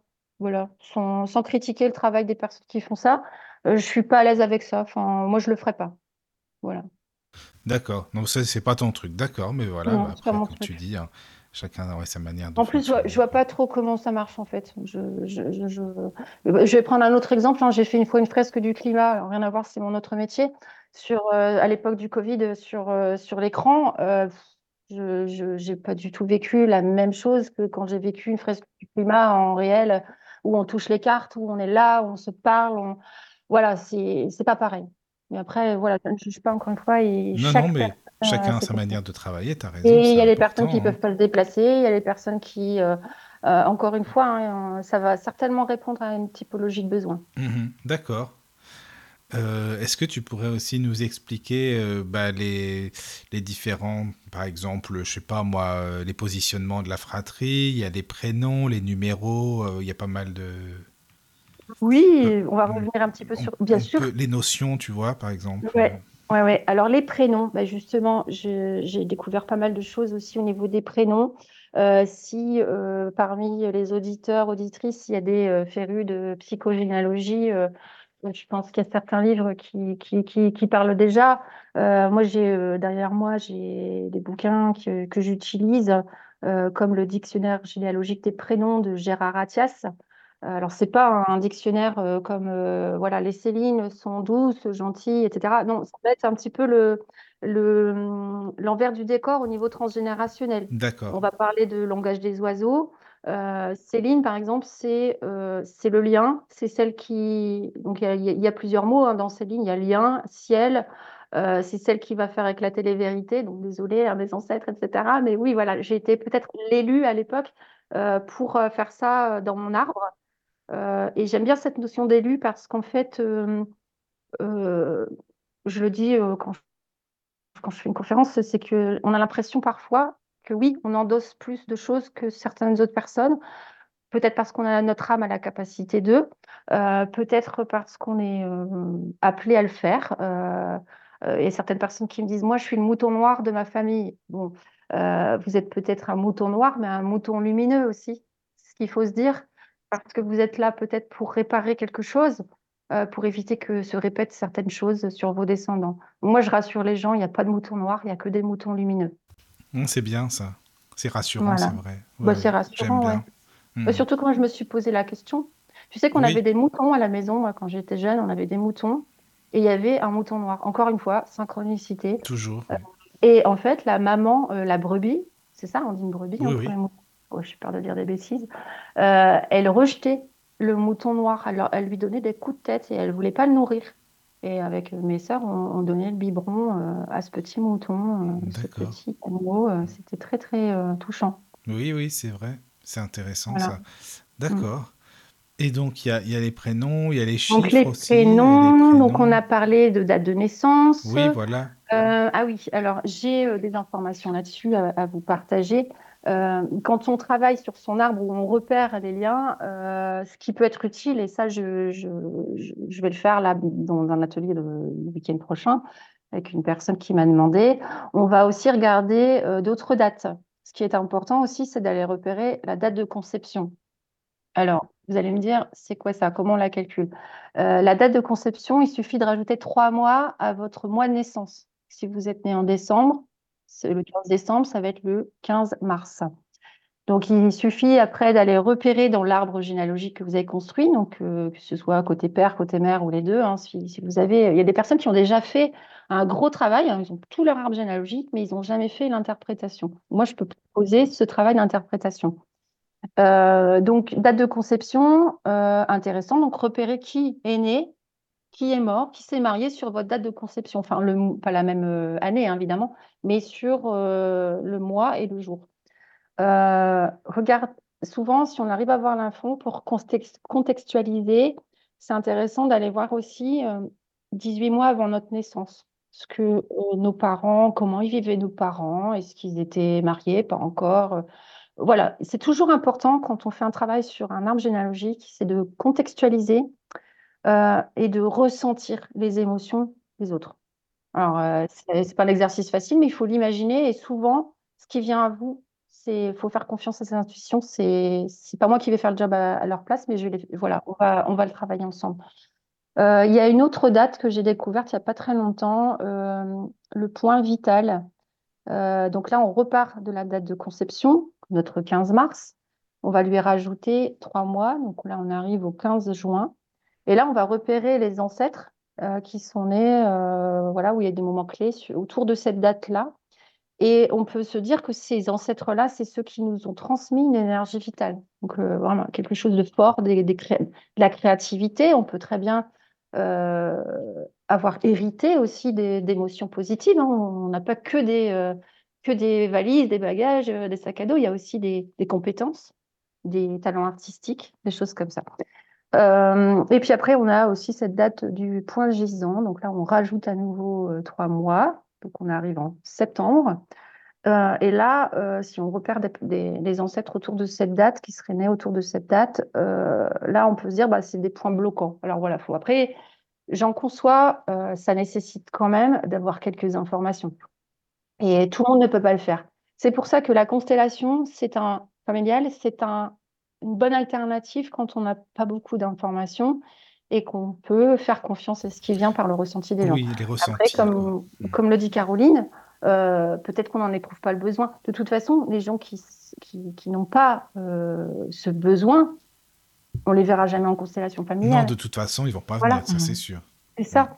Euh, et, encore une fois, hein, la notion d'élu, il y a des personnes. Euh, moi, je sais que dans ma famille, je suis la seule à m'être intéressée à ces sujets-là. Hein. Je peux paraître un peu comme une ayatollah si on veut, mais peu importe. Mais voilà, on n'est pas, euh, on porte pas euh, les bagages de la même façon. T'inquiète pas, je suis le seul à m'intéresser à l'ésotérisme et tout ça, donc il n'y a pas de problème. Ouais, ça me rassure. Tu vois Alors, il y a peut-être des remarques sur le chat ou, des questions. Il y a Anya qui dit J'ai assisté à distance, il y a le temps de faire déplacer les ronds et carrés et les bugs, mais ça fonctionne aussi car j'ai une médiumnité qui a facilité le travail. Mais oui, je préfère en présentiel aussi. Il y a vraiment la bulle de la constellation et le contact humain. C'est ça. C'est ça. Donc, Anya a dû expérimenter la constellation virtuelle. Euh, voilà, donc à mon avis, il travaille avec des symboles qu'on déplace. Euh, voilà, bon. Euh, c'est un peu comme le principe des Playmobil finalement, mais avec des couleurs qu'on les pastille. Et, de toute façon, c'est surtout un, dialogue hein, qui s'opère entre le, l'animateur et la personne qui fait sa constellation. Donc c'est, une séance un peu de discussion où on vient lever les intrications par un jeu de questions et de symbolique éclairé en fait. Et il y a une question de Laetitia. Le transgénérationnel amène à remonter au vécu de nos ancêtres. Y a-t-il un nombre de lignées maximum à remonter? Alors, euh, en, travail sur l'arbre, encore une fois, parce qu'en constellation familiale, on, peut, on, pourrait hein, euh, faire l'exercice très haut. Euh, voilà. sur l'arbre généalogique, on trouve des choses déjà à partir de. On n'est pas obligé d'aller très haut. Si les, personnes ne trouvent pas d'informations euh, très très haut, c'est pas grave. J'ai envie de dire à, partir de la de des arrière-grands-parents, si on s'arrête là, c'est déjà pas mal. Quatrième génération. Euh, parce qu'en fait, plus plus on monte, vous, imaginez, vous êtes tout en bas de l'arbre, vous avez vos parents au-dessus, donc ça fait deux. Après, ça fait quatre. Enfin, vous voyez, ça se multiplie comme ça, on arrive facilement à 36. Donc, euh, si on s'amuse euh, à récupérer les informations de, cette, cinquième génération, ça veut dire qu'il faut avoir tous les frères et sœurs lors de la fratrie. C'est un travail de titan. Mais il y a des passionnés. Hein. Il y a des passionnés de, généalogie. Euh, c'est pour ça qu'il y a des, choses qu'on trouve sur Internet. je ne l'ai pas dit tout à l'heure, mais après, je, le fais en travail individuel. Mais on peut remonter des informations sur les euh, si on a eu des ancêtres euh, qui ont fait la guerre, etc., il y a des, euh, archives militaires, les archives départementales, les mairies. C'est tous des endroits où on peut retrouver de l'information. D'ailleurs, si, ça vous intéresse, il y a aussi des groupes de discussion sur Facebook sur ces sujets-là, des gens qui partagent, parce que je suis dedans, des photos d'actes. Alors, alors, à l'époque, hein, ils écrivaient très bien, hein. c'est des belles écritures, mais on n'arrive pas à les lire. Vous voyez, très, très calligraphique, machin. Et du coup, bah, les personnes me demandent, aux personnes du, groupe Facebook, euh, qu'est-ce que vous lisez? Parce que j'arrive pas à, euh, lire le prénom ou quel était le métier de cet ancêtre. Euh, tu parlais tout à l'heure, Michael, qu'est-ce qu'on trouve d'autre dans les, dans les arbres généalogiques? Oui, voilà. Des métiers, justement. Oui, des métiers. Hmm. Il y a des répétitions dans les métiers, des loyautés aussi qui s'opèrent dans les métiers, puisqu'on peut être médecin de, de père en fils, oui, oui, oui. Euh, bon, voilà, c'était très fréquent, euh, surtout à l'époque. Et puis, euh, voilà, après, il y a des personnes qui bah, vont bifurquer. Hmm, bah déjà, après, enfin, tout à l'heure, tu avais parlé de ton arrière-grand-mère pour le magnétisme, par exemple. Oui, oui. Alors ça, c'est un héritage. oui, c'est un héritage. Sympa, hmm. j'ai envie de dire. Ah oui, c'est sympa, ça, c'est sûr, oui. Hmm. Sympathique. et puis alors, tu vois, sur mon interprétation, sur, j'ai expliqué tout à l'heure que j'ai des agriculteurs dans dans, mes lignées, des deux côtés. Euh, aujourd'hui, dans mon métier, euh, sans citer l'entreprise pour laquelle je travaille, euh, je, suis, je touche à l'agriculture. Déjà par la RSE, parce que c'est la planète, mais, en fait, le, produit qu'on commercialise est en lien avec l'agriculture, la terre, les éleveurs, les agriculteurs. Tu es toujours dedans quand même, en fin de compte. Voilà. Et auparavant, euh, avant ce travail-là, c'est mon interprétation personnelle, ça n'engage que moi, mais je pense que je suis dans le vrai. Euh, il faut faire, faut faire confiance à vos ressentis si vous travaillez mm. sur votre arbre. J'ai travaillé dans une boîte pendant 20 ans qui faisait des produits de nettoyage écologique donc toujours la planète, etc. Mais j'étais dans le nettoyage. Donc c'est pour ça que quand je fais un travail sur l'arbre généalogique, je demande les métiers. Parce que euh, il y a des métiers de réparation. Euh, ça peut être le nom de la société hein, aussi, hein, qui va évoquer quelque chose. Il n'y a jamais de hasard. On en revient à Zulma tout à l'heure, il n'y a jamais de hasard. Euh, la société, c'était une boîte de nettoyage. Et, donc j'étais là pour, je, je pense, être euh, dans cette vie-ci pour nettoyer des choses. Euh, et penser à moi aussi, hein, parce que l'idée derrière une constellation, c'est ça aussi. C'est euh, d'avoir de nouvelles cartes en main et De, de, la penser. Et hein, comme une fois qu'on a libéré, on les porte plus. et pour tes enfants aussi, comme on le disait tout à l'heure. Voilà. C'est important, quoi. Mais, euh, mais est-ce que c'est par... ça peut être frustrant ou non euh, dans, le... Enfin, dans le sens que moi je viens, je dis tiens, je voudrais bien faire une constellation et il y a des personnes qui sont là évidemment pour jouer, euh, enfin entre parenthèses, j'aime pas ce mot-là, mais voilà, être dans le personnage. Mais est-ce qu'il y en a qui peuvent se dire ouais, mais bon, je suis dans le personnage, mais moi aussi j'aimerais bien quand même avoir des, des, solutions, des réponses et tout. Enfin, tu vois ce que je veux dire? S'il y a une dizaine de personnes, des, par. Des personnes qui ne sont pas choisies Oui, qui ne sont pas choisies. Oui. Oui, alors bon, alors il y a des personnes, ça arrange euh, de ne pas être choisies parce qu'elles ont peur quand elles viennent pour la première fois. Donc euh, souvent, euh, après, les personnes qui vont choisir les gens le centre. moi, au départ, j'étais hyper stressée. Hein. Je regardais par terre, je ne me choisissais pas. Je le sentais pas en plus. Tu le sentais pas. Ton âme, elle le sent aussi si tu as envie d'y aller ou pas. Hein. Parce que, euh, oui, mais c'est toi qui dis j'aimerais bien euh, consteller, par exemple. Euh, c'est quoi Ah oui, oui ah, hein. oui d'accord. Ok, il y a deux questions. enfin, oui, oui, excuse-moi, il y a deux questions, c'est vrai, oui, voilà. En fait, si tu, tu veux consteller, donc on, prend rendez-vous. C'est-à-dire que on prend rendez-vous. Alors peut-être qu'on se connaît déjà parce que tu as été participant auparavant. Oui, d'accord. avec moi ou ailleurs, hein, chez mes confrères, mes collègues. Euh, et euh, tu choisis de faire ta constellation. Donc, euh, bah, on va regarder sur le calendrier quelle date je, peux te donner. Oui, oui. C'est super intéressant à partir du moment où je donne une date, parce que ça permet de poser la constellation dans les énergies. Hmm, je comprends. j'ai une date pour toi, j'ai pas de place avant le 15 juin, c'est ta date. Et c'est pas grave, c'est ta date. Euh, tu la retiens. Et généralement, moi, ça m'est arrivé, hein, j'ai eu, j'ai trouvé les informations dans les mois euh, précédents ma date de constellation. Donc il y a des choses qui, qui viennent à vous. Et il n'y a pas très longtemps, j'avais mis un post pendant les fêtes de Noël sur Facebook, sur ma page Les Mains d'Orphise. Euh, profitez des fêtes de Noël quand vous vous retrouvez en famille pour poser des questions aux personnes qui sont encore là. Et, vous verrez ce qui vient à vous. Euh, voilà, c'est en discutant, en échangeant. On ne pense pas souvent à poser des questions du vivant des personnes. Si on a la chance euh, d'en avoir encore, faites-le. Et surtout si vous avez, euh, vous sentez qu'il y a du transgénérationnel, essayez de creuser quelques infos, ça sera utile dans ce genre d'accompagnement que je propose. D'accord. Donc on a parlé des dates, on a, parlé, des métiers, des prénoms, euh, positionnement dans la fratrie, j'en ai, je pense, pas mal parlé. attends, excuse-moi. Euh, Donc, tu, me disais pour la, pour la deuxième question, il n'y a pas des personnes qui peuvent se dire euh, bon, bah, c'est bien sympa, mais moi, j'aurais bien aimé être dedans aussi.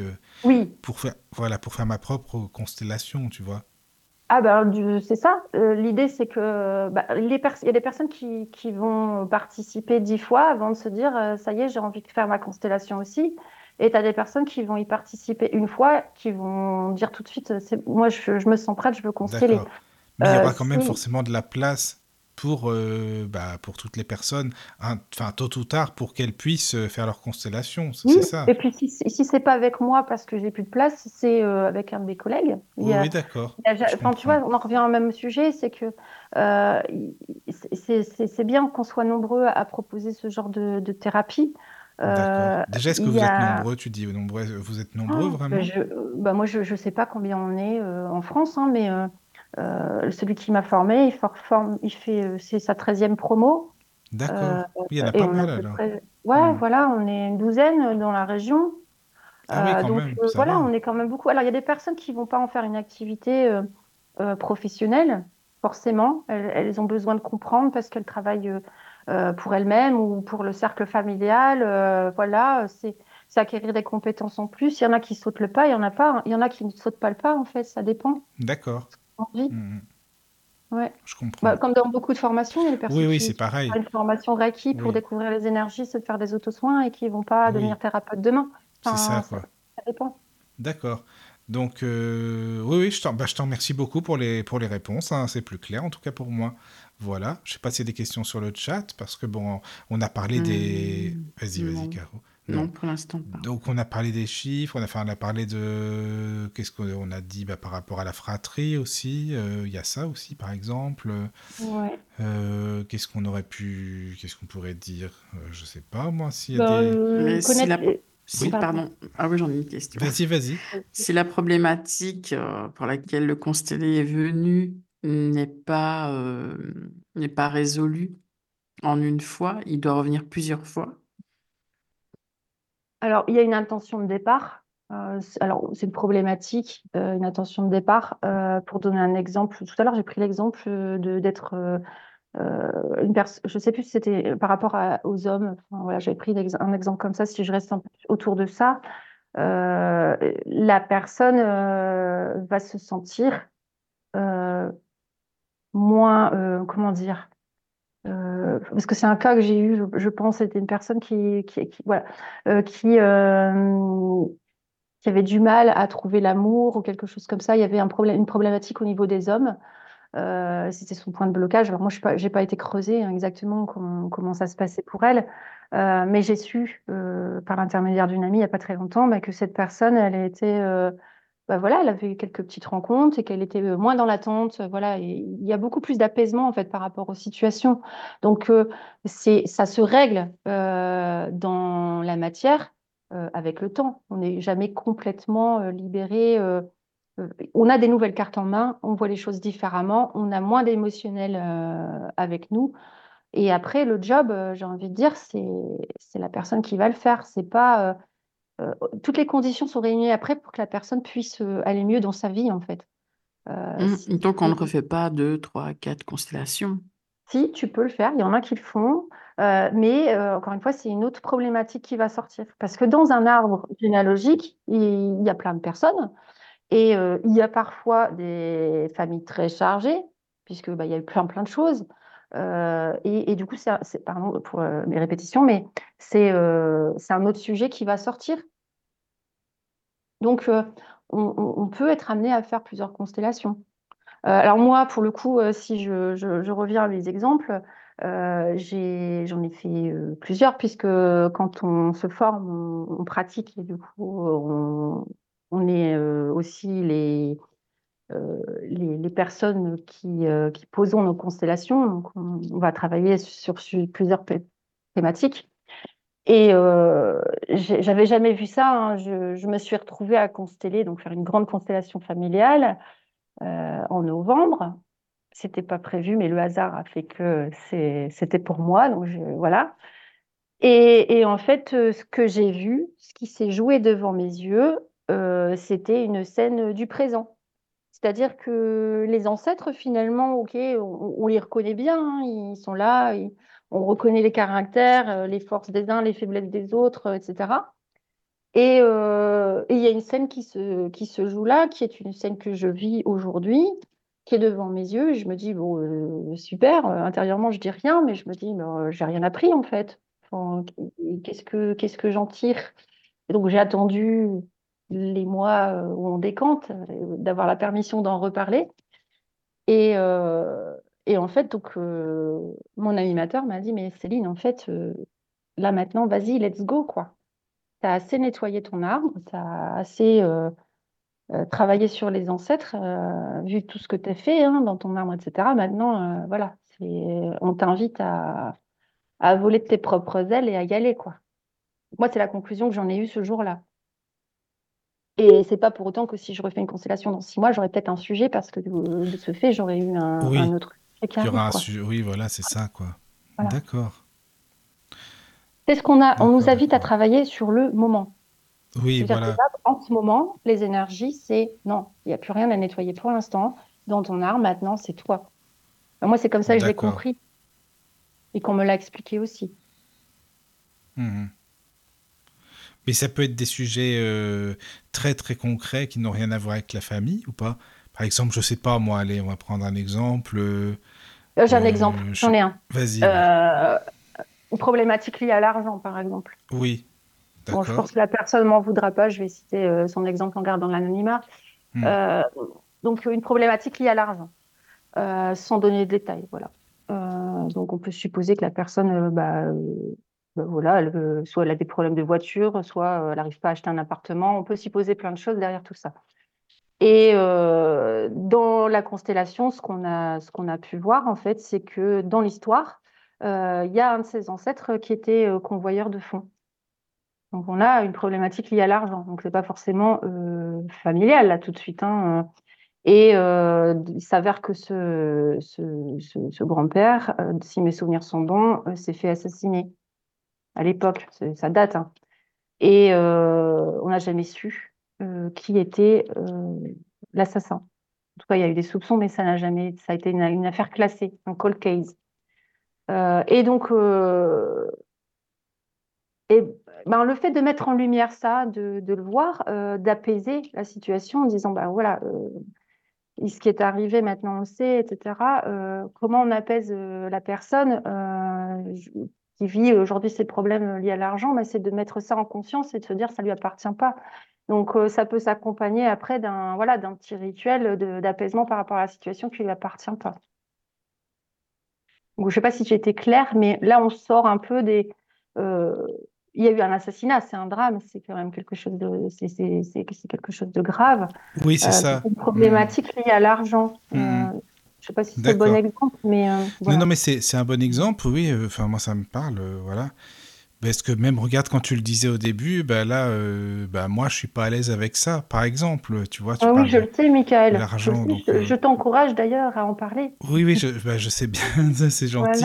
mais est-ce que, par exemple, là, pour, ce, bah, pour mon exemple concret, on peut consteller, par exemple, pour cette cette problématique entre parenthèses. Quoi? Oui, et, en fait, ce qu'on va certainement trouver, parce que c'est vrai que on en parlait en off, euh, toi et moi, euh, tu fais vivre cette radio, c'est toi qui finances et euh, tu as du mal à dire aux personnes qui passent sur la radio, ce serait bien que vous me versiez quelque chose en conscience par rapport à ce que ça vous a apporté, par rapport à la promotion de votre oui, livre. Voilà. Bah, parce que je me dis que les gens sont responsables, enfin un minimum normalement, j'imagine qu'ils sont responsables et qu'ils savent, enfin tu vois ce que je veux dire. Mais Oui, mais tu, tu n'es pas dans la tête des gens. Mais non, bien sûr que non. Pas, les gens ne savent pas.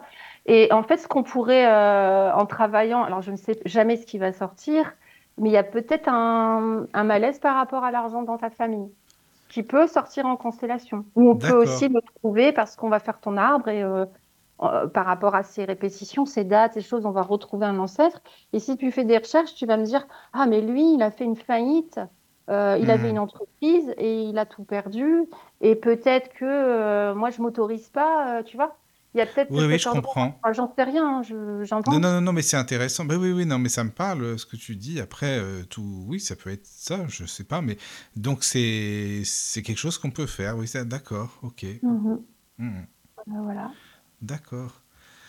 Euh, alors, je ne sais pas s'il y a des questions, que ce soit sur le chat ou, Caro, ou même, euh, évidemment, Céline, si tu as des, choses à, ajouter. Euh, alors, il y a Anya qui demande est-ce qu'on peut consteller pour soi, mais ce qui ressort, c'est pour notre conjoint ou famille, sœur, frère, parents En général, c'est pour soi. Hein, ce qui sort.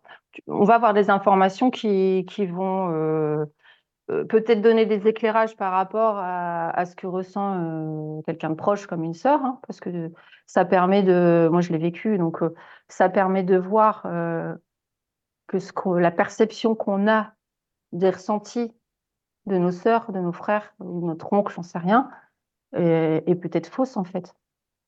C'est ça que ça amène la constellation, c'est se dire ah ouais, mais en fait moi on, a beaucoup de croyances hein. et, finalement on se dit, ben tiens, en fait, elle, de son périmètre à elle, elle vit ça, elle ressent ça, et moi, je ressens ça. Donc, ça, en fait, c'est ce que je disais au début, ça vient apaiser euh, le regard qu'on a sur des situations. Euh, la question, c'était aussi sur le mari. Euh, en général, le mari, quand il est là, c'était le cas pour, pour Edouard, c'est quand on, quand on a fini de faire la constellation, on va faire ce qu'on appelle une photo de famille. C'est-à-dire qu'on va placer les personnes les uns derrière les autres. C'est-à-dire que la personne qui a joué le rôle de Caroline tout à l'heure, on va la mettre tout devant moi. Derrière, je vais mettre le papa la maman, la personne qui, a qui ont joué ces rôles-là. Et derrière, je vais mettre les grands-parents, et ainsi de suite. Donc, ça fait comme un triangle, si vous voulez. Euh, et quand on a le mari qui est là, on, vient le mettre à côté de la personne comme ça, il se la main. Donc on a l'énergie du mari ou du conjoint ou du concubin qui est, là et qui vient apporter de la force en plus à la personne qui concède. Euh, on va tout de suite rendre l'identité à la personne qui a joué le rôle de Caroline pour que la vraie Caroline, elle puisse bénéficier de ces énergies des ancêtres qui sont derrière elle. Euh, on va poser les mains sur les épaules et, et, et en fait, ça va circuler. En face de, la, de Caroline, qui a fait sa constellation, je vais y placer euh, les personnes qui ont joué un rôle dans les énergies euh, de guérison euh, ou de reconnexion à l'histoire. S'il y a eu un fait marquant avec la guerre, on va laisser la personne qui a incarné l'histoire comme ça. Devant elle, elle a son histoire, elle est en paix avec l'histoire, et à côté, elle va bénéficier des énergies qu'on a utilisées, que ça, ça peut être l'acceptation, la vie, euh, la force, donc quand c'est la force, souvent on le met derrière au niveau des reins des gens pour vraiment conduire le système et donner de la force au système. Mais c'est vraiment une image apaisée finale du système, comme une photo. On ferme les yeux et on laisse circuler les énergies des ancêtres jusqu'à la personne qui fait sa constellation. C'est vraiment un moment très solennel euh, que j'aime beaucoup, euh, où il se passe beaucoup de choses en fait, les yeux fermés c'est intéressant. Bah, en plus, c'est bien que tu en parles parce que ça m'amène à une question, justement. Parce que mhm. je me disais que ça passe peut-être par le regard, bah, comme on, le tout début, je crois que tu en as parlé. Mais là, tu parles des yeux fermés. Alors, je me demande comment ça se passerait une constellation familiale. Est-ce que c'est possible en présentiel, hein, je parle, pour une mhm. personne comme moi, euh, non-voyante, justement? Ou est-ce que ça serait vraiment compliqué? Parce que bon, il faut quand même avoir le minimum euh, à savoir où sont placées les personnes, euh, Enfin, tu vois mhm. ce que je veux dire? Donc, c'est vrai que ça me, ça m'interpelle. Qu'est-ce que tu en penses? Oui, bah, là, je vais me lever, je vais t'accompagner, Michael. Je pense que c'est des, des accompagnements que tu as réguliers. Euh, je vais t'expliquer ce qu'on va faire. Je, t'ai un peu expliqué en off euh, comment oui, oui. c'est. Donc, j'ai pris le temps de t'expliquer le cercle. On est assis en cercle dans des, sur des chaises. je vais t'inviter à choisir des personnes. Donc, c'est vrai que tu les vois pas. C'est ça ce que c'est. Tu vas entendre leur voix tu vois, tu vas être attiré toi par une voix. Donc les personnes vont dire euh, Je m'appelle Dorothée, je participe. D'accord. Je m'appelle Laetitia, je suis d'accord de participer. Je m'appelle Théo, hmm. Euh, je, suis OK pour jouer un rôle. D'accord. Euh, et ainsi de suite. Donc je peux me baser sur la voix. Voilà. Et toi, tu vas non pas caler ton, ton regard sur une personne, parce hmm. que tu ne peux malheureusement pas les voir, mais tu vas être attiré par l'énergie de la voix. Oui, d'accord, je comprends. Euh, après, si tu te rappelles pas, euh, on refera un tour. Euh, des personnes, elles se représenteront à nouveau jusqu'à ce que tu dises Ah, là, je, sens bien la personne pour jouer le rôle de mon père. Et, alors, après, moi, je le note sur un cahier. Donc, Théo va représenter ton père, par exemple.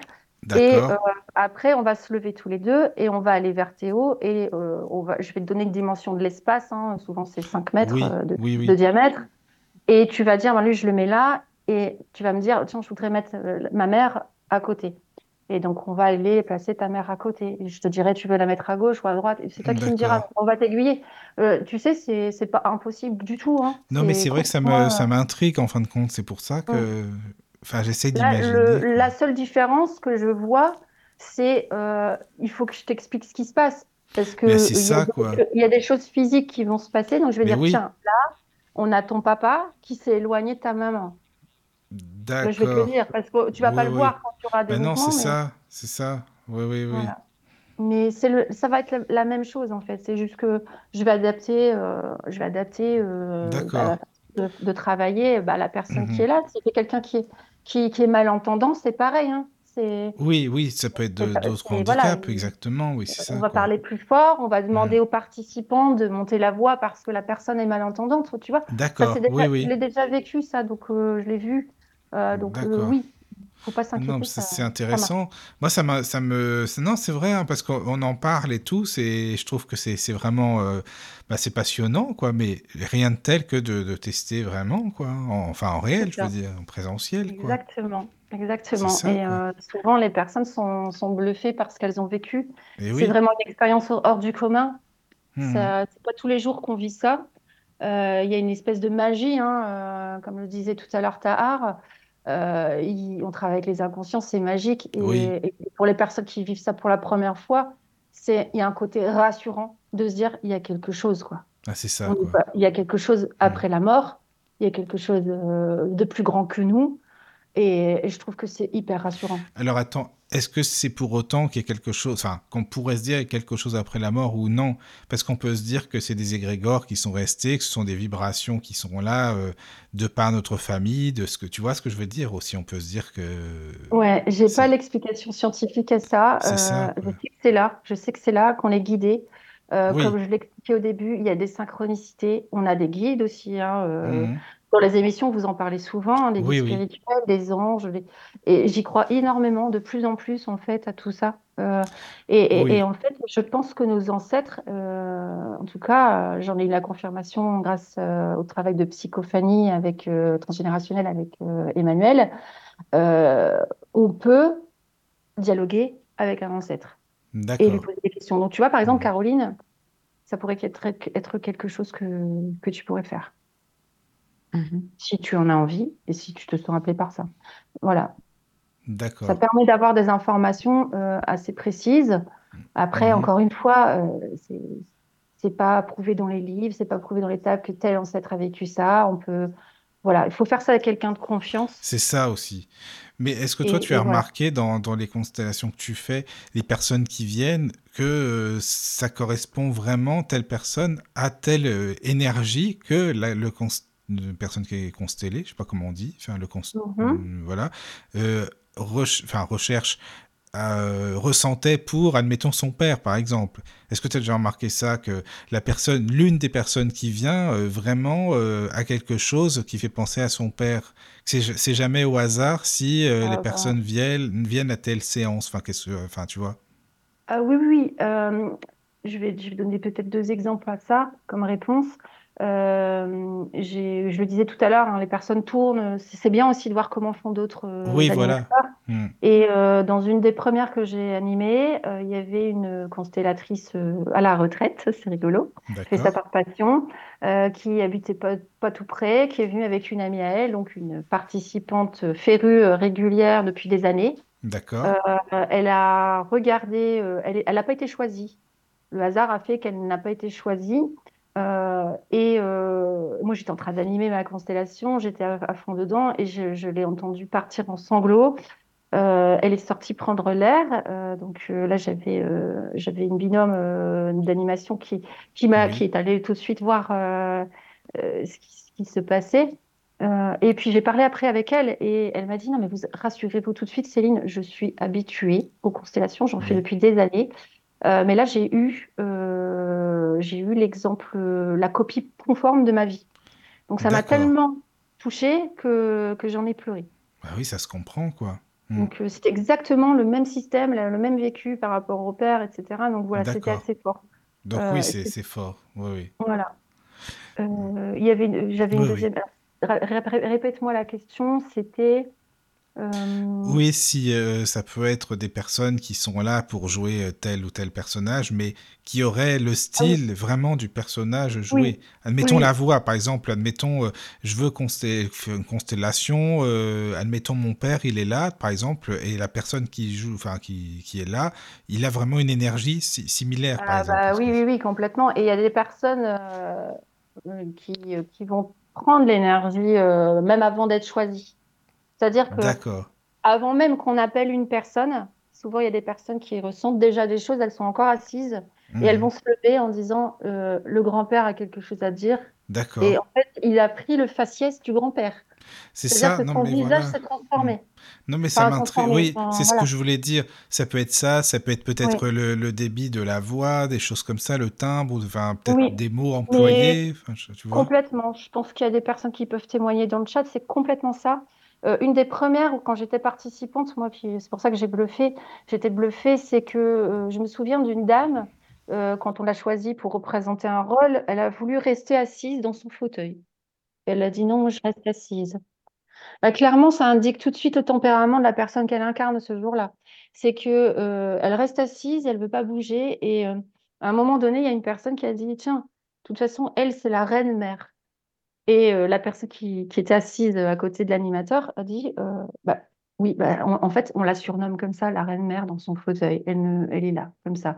Et tu vois, l'incarnation, elle se fait par des mimiques, des gestuels, peut-être des intonations, oui. Euh, tu peux avoir des personnes qui sont très introverties dans la vie, mmh comme moi, qui peut arriver. Oui, voilà. Et euh, qui vont, avoir des éclats de rire euh, qui vont durer des minutes. Oui, comme la personne avait.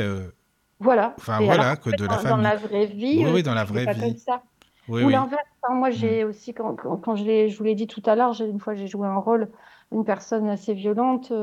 Et euh, ça fait bizarre parce que moi, quelqu'un qui va pleurer à côté de moi, je vais pleurer avec. Ah oui, je, je comprends. Je suis très émotive, je suis très mmh. sensible. Oui. Donc moi, euh, voilà, je, prends beaucoup les émotions des gens. Mmh. Et, euh, et là, ce jour-là, je voyais, donc il y avait des gens qui matérialisaient la tristesse parce que c'était des, des, personnes, peut-être que moi, dans cette personne, j'avais battu. Oui, oui. Et moi, ça me faisait absolument rien. Et quand on me dit qu'est-ce que tu ressens, qu'est-ce que euh, Michel ressent, je, donne un prénom au hasard. Oui, oui.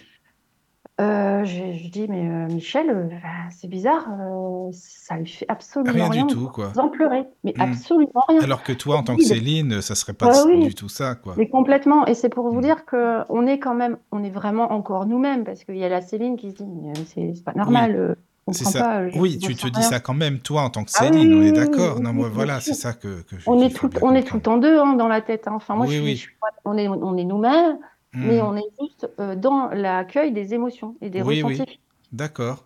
Physique, ça peut. Tiens, j'ai mal à l'épaule. Depuis le début hmm. de, de, la séance, j'ai mal à l'épaule, et puis on va apprendre parce qu'on va poser la question. Euh, que oui, euh, il y avait Parkinson chez cette personne, ou tu bah vois, un tremblement. C'est pas, c'est jamais, jamais du hasard. Non, mais justement, c'est ça, tu vois, c'est ça qui est bien, et c'est là que tu te dis, oui, il y a quand même quelque chose, il y a un truc, quoi. C'est pas pour rien, c'est pas, voilà, c'est pas du hasard. Mais après, encore une fois, on peut en parler pendant des heures. Hein. Oui, oui. Mais excuse-moi, j'ai. Venez vivre l'expérience. Si ça te, tu me dis, hein, parce que j'ai plein de oui, questions, non, mais, ça, mais je pas t'embêter. Non, non, pas du tout.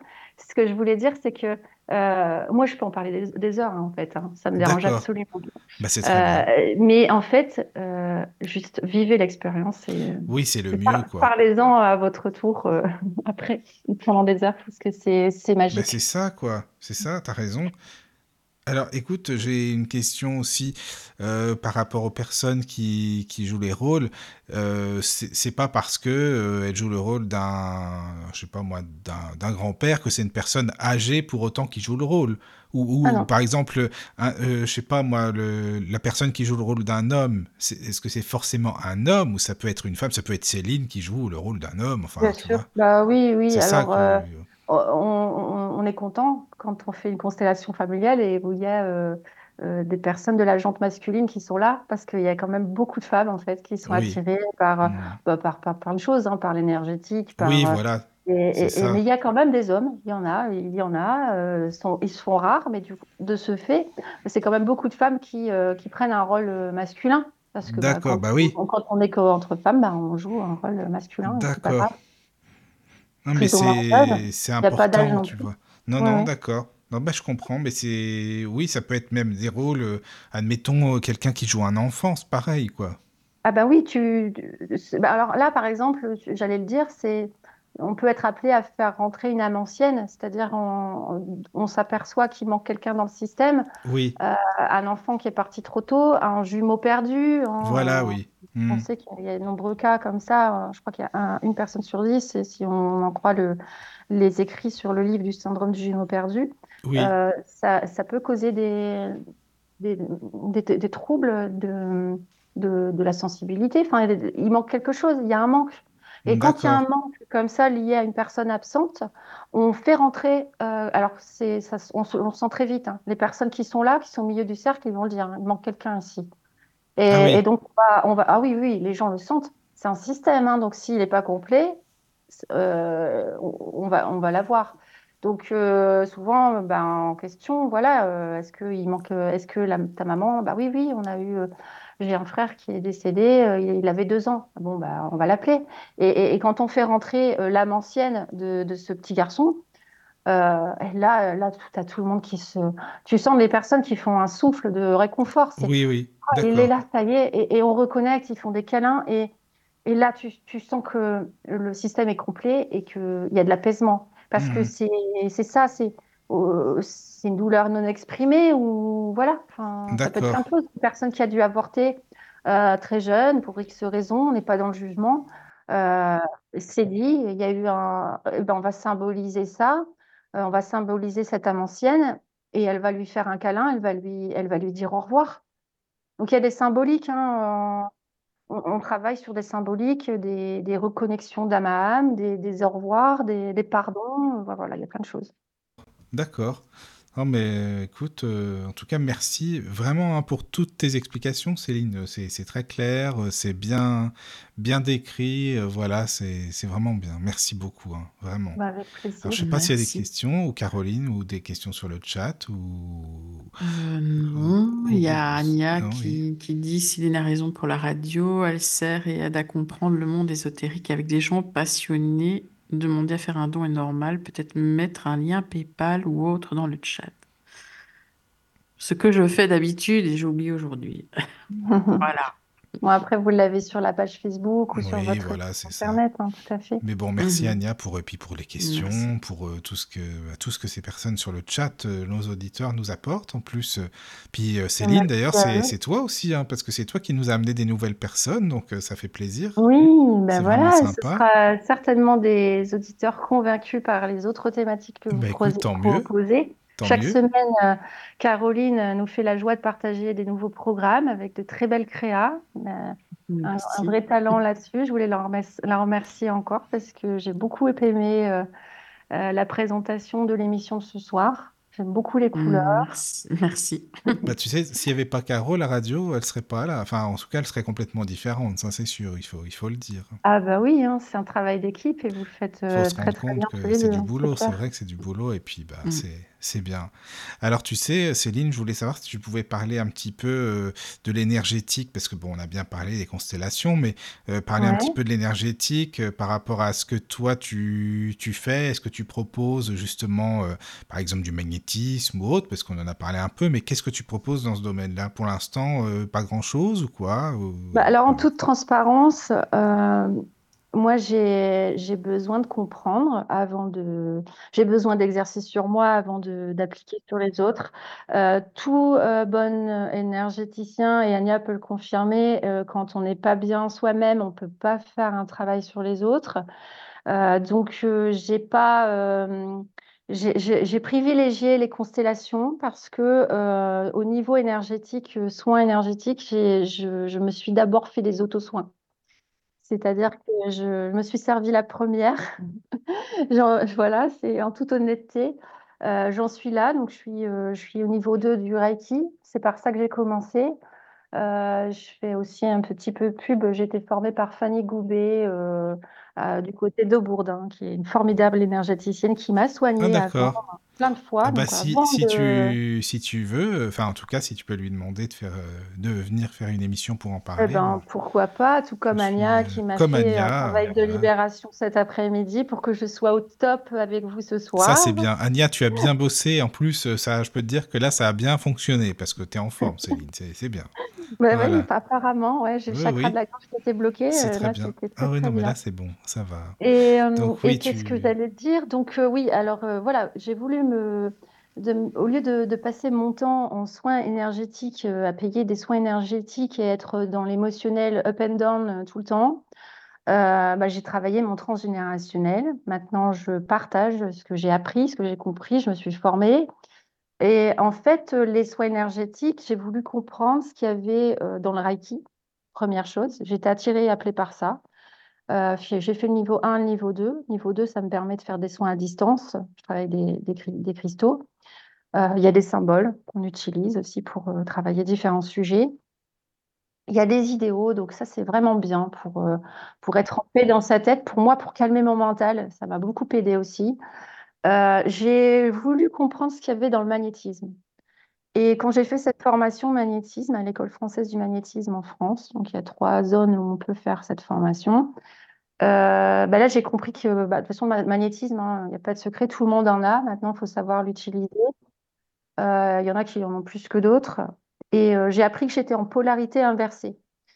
Alors, la, la polarité, polarité inversée, en fait, c'est comme des plus et des moins hein, au niveau du corps. Euh, et par rapport aux, personnes classiques, on va dire 95% des personnes, moi je suis en polarité inversée, ça veut dire, et j'ai compris du coup, pourquoi j'étais une personne hypersensible. En fait, j'accueille les, les émotions des autres et en fait parfois donc c'est pour ça que je dois me protéger d'où l'énergie ah oui ça peut te submerger pour ça complètement. Bah oui je comprends forcément si tu es une éponge aussi faut... ouais voilà c'est Exactement. Donc j'ai choisi des techniques, enfin, je les ai, euh, voilà, j'ai voulu comprendre ce qu'était l'énergétique. Dans tout soin énergétique, il y a un travail de scannage. Euh, on va scanner l'aura de la personne pour voir les failles, là où il y a des manques d'énergie. On va travailler sur les chakras. Bon, là, j'invente pas l'histoire, hein, c'est complètement classique. Et, et ce, et ce qu'on fait tous en énergétique, de toute façon, que ce soit pour faire un travail en transgénérationnel, c'est l'étape de base. C'est un scan, voir ce qui ne va pas travailler euh, sur le réalignement et après, on va travailler en profondeur. Et, euh, et donc, j'ai aussi euh, choisi de, me former. En fait, j'ai été appelée hein, un jour, pareil, des synchronicités, etc. J'ai voulu comprendre aussi différents outils pour libérer les mémoires familiales parce qu'en fait, c'est vraiment là-dessus que j'ai envie de travailler en soins énergétiques aussi. C'est cette thématique sur les mémoires cellulaires, les mémoires familiales avec l'énergétique. Et euh, donc, j'ai découvert les énergies, euh, les enseignements d'Isis. Euh, donc là, c'est aussi tout un, tout un protocole avec des symboliques où on va activer différents. Je ne vais pas rentrer trop dans le détail, c'est très perché, mais on va pouvoir aller récupérer des morceaux d'âme de la personne, etc. On va travailler des symboles, travailler le féminin sacré. On va pouvoir travailler dans le ventre s'il y a des mémoires dans les utérus, etc. Euh, donc, c'est plein d'outils que j'ai en main. Euh, j'ai pas fini avant de, me lancer. Je, termine sur une formation là euh, dans un mois, à peu près, un mois et demi, sur la libération mémoire cellulaire. tu pourras nous en parler oui, si tu veux bien, hein, quand tu auras, fini. D'accord. Donc, je, je, peux donner des soins énergétiques aujourd'hui aussi aux personnes quand, Je, quand je suis en forme et en, recharger énergétiquement grâce à Anya. Tiens, d'ailleurs, Anya, elle écrit par rapport à ça euh, sur le chat aussi, euh, puis à ce que tu disais juste avant. Donc, elle, elle, indique effectivement, il est bon d'abord de remonter son taux vibratoire avant d'aller en prodiguer aux autres. Au début, moi aussi, j'utilisais mes propres énergies pour soigner. Je me fatiguais énormément. Après, j'ai appris à devenir un canal pour faire traverser l'énergie que je reçois pour la personne. Exactement. Il faut faire hyper attention. Et, donc, je ne veux pas faire de l'hyper-promesse. Euh, quand je sais que je serai en belle énergie, etc., je mettrai des créneaux. Euh, je suis sur euh, Rezalib également. Hein. Je vais mettre des créneaux pour les soins énergétiques, comme je mets des créneaux pour les constellations familiales. D'ailleurs, à ce propos, bah, on me connaissait dans certains sur un endroit en particulier. je me suis rendu compte en participant à des salons sur Arras et autres euh, bah, qu'on m'appelait aussi ailleurs, parce qu'il y a de la demande sur Arras, au-delà d'Arras même, et qu'il euh, y a peut-être quelque chose à faire en étant euh, un peu itinérante. Donc c'est un peu ce que je vais travailler, c'est que je vais choisir plusieurs lieux dans la métropole lilloise et parfois un peu plus vers le Pas-de-Calais. j'ai une, il n'y a jamais des choses qui arrivent par hasard. Hein. J'ai une personne que j'avais rencontrée en formation magnétisme qui n'avait rien à apprendre puisque c'est une très très bonne euh, guérisseuse euh, depuis très très long, de très longue lignée, qui est magnétiseuse à la Gorgue et chez qui je vais pouvoir faire aussi des, ateliers de, constellation familiale. Donc c'est pour ça en fait, il y a tellement de portes comme ça qui s'ouvrent que je me dis il y a, il y a de la demande dans différentes villes, pourquoi pas y aller? Voilà. Après il y a de la place pour tout le monde, mais je pense que c'est ce que j'ai envie de faire en fait c'est les constellations près de chez vous. D'accord, près de chez Oui, voilà, c'est bien ça. Et puis bah, après, par la suite, hein, euh, comme tu le dis, euh, tout ce qui est euh, guérison, tout ce qui est soins énergétiques, bah, c'est important aussi. Hein, si tu le ressens et si, si ça t'appelle, bah, c'est là, hein, c'est dans les mains. Et oui, voilà, c'est dans les mains d'Orphis, justement. Exactement. Mm. Hmm. C'est là, c'est là. J'ai souhaité commencer d'abord par, par la psychogénéalogie et le transgénérationnel, mais Oui. j'ai bien fait parce qu'en fait, euh, se lancer dans l'énergétique pour dire de faire l'énergétique aujourd'hui, c'est un monde qui s'est énormément euh, déployé et heureusement parce qu'il en faut. C'est ça. Euh, j'ai souhaité euh, travailler ma différence en fait. Donc c'est pour ça que je, je choisis mes formateurs. Je, je- les connais d'abord, je les essaye. J'essaye de voir par qui ils ont été formés et si je peux aller très haut, euh, j'y vais. Donc je choisis euh, de faire des formations de qualité avec des personnes de qualité. Bah, T'as bien raison, écoute, hein, c'est important aussi. Hmm. Voilà. Voilà. Bah, je sais pas si tu as des choses à rajouter, euh, n'hésite pas, sinon... euh, Euh, je suis en train de regarder euh, mon schéma. Je pense Oui, qu'on a fait Oui, un parce beau que tour. euh, je pense qu'à mon avis, oui, c'est ce que j'allais te dire. À mon avis, on a vraiment, vraiment bien, Ouais, bien, ouais, c'est un, étudié. pan- un bon panel quand même qu'on a, qu'on a fait là, je pense. Donc, euh, je vous invite euh, bah, évidemment euh, bah, à liker, euh, à suivre ma page Facebook Les Mains d'Orphise. Je suis également sur Instagram, sur Rezalib. Euh, n'hésitez pas, je suis assez disponible en MP. Vous pouvez me poser vos questions. On peut prendre rendez-vous pour travailler sur, vous aider à, à faire les premiers pas sur votre arbre généalogique, à travailler son interprétation, à faire des soins à distance en présentiel, et puis évidemment les constellations familiales, si vous le souhaitez. Et puis, euh, on peut aussi te retrouver pour des conférences. Tu donnes des conférences aussi. Oui, mais j'adore ça, en fait, j'adore parler, je sais pas si vous l'avez vu. Bah, tu sais, à la radio, c'est bien, justement, tant mieux, parce que sinon, on Ouais, serait ouais. embêté, quoi. Mais non, c'est très bien. Après, oui, les conférences, on peut te trouver où? Bah, d'ailleurs, tu dois le mettre sur ta En page, fait, j'adore transmettre, j'adore partager ce que je découvre. Je suis vraiment dans D'accord. la, dans le don, C'est important. générosité. Euh, où est-ce qu'on peut me trouver? Ben, là où on m'appelle. hein. Euh, J'ai été appelée euh, une semaine avant un, un salon sur Arras. Je savais même pas que j'allais y aller, mais j'avais fait un mail euh, comme quoi je pouvais donner une conférence. On m'a appelé, j'y suis allée. voilà. Donc, on me trouvera sur certains salons, J'espère que tu viendras en Normandie chez moi un jour, hein, quand même. Ben, j'ai bien envie de découvrir. On ira manger au resto tous ensemble. Exactement, avec, avec grand plaisir. Voilà. Vraiment. Mm. Tu rencontreras Edouard comme ça. Exactement. Bah, c'est très bien. C'est parfait. Mhm. Voilà. Avec plaisir. C'est génial. Bah, Céline, en tout cas, merci beaucoup, beaucoup hein, pour cette émission. C'était vraiment, euh, c'était magique, il faut le dire. Et puis des bonnes explications. euh, ça m'a permis, euh, voilà, de, de bien comprendre.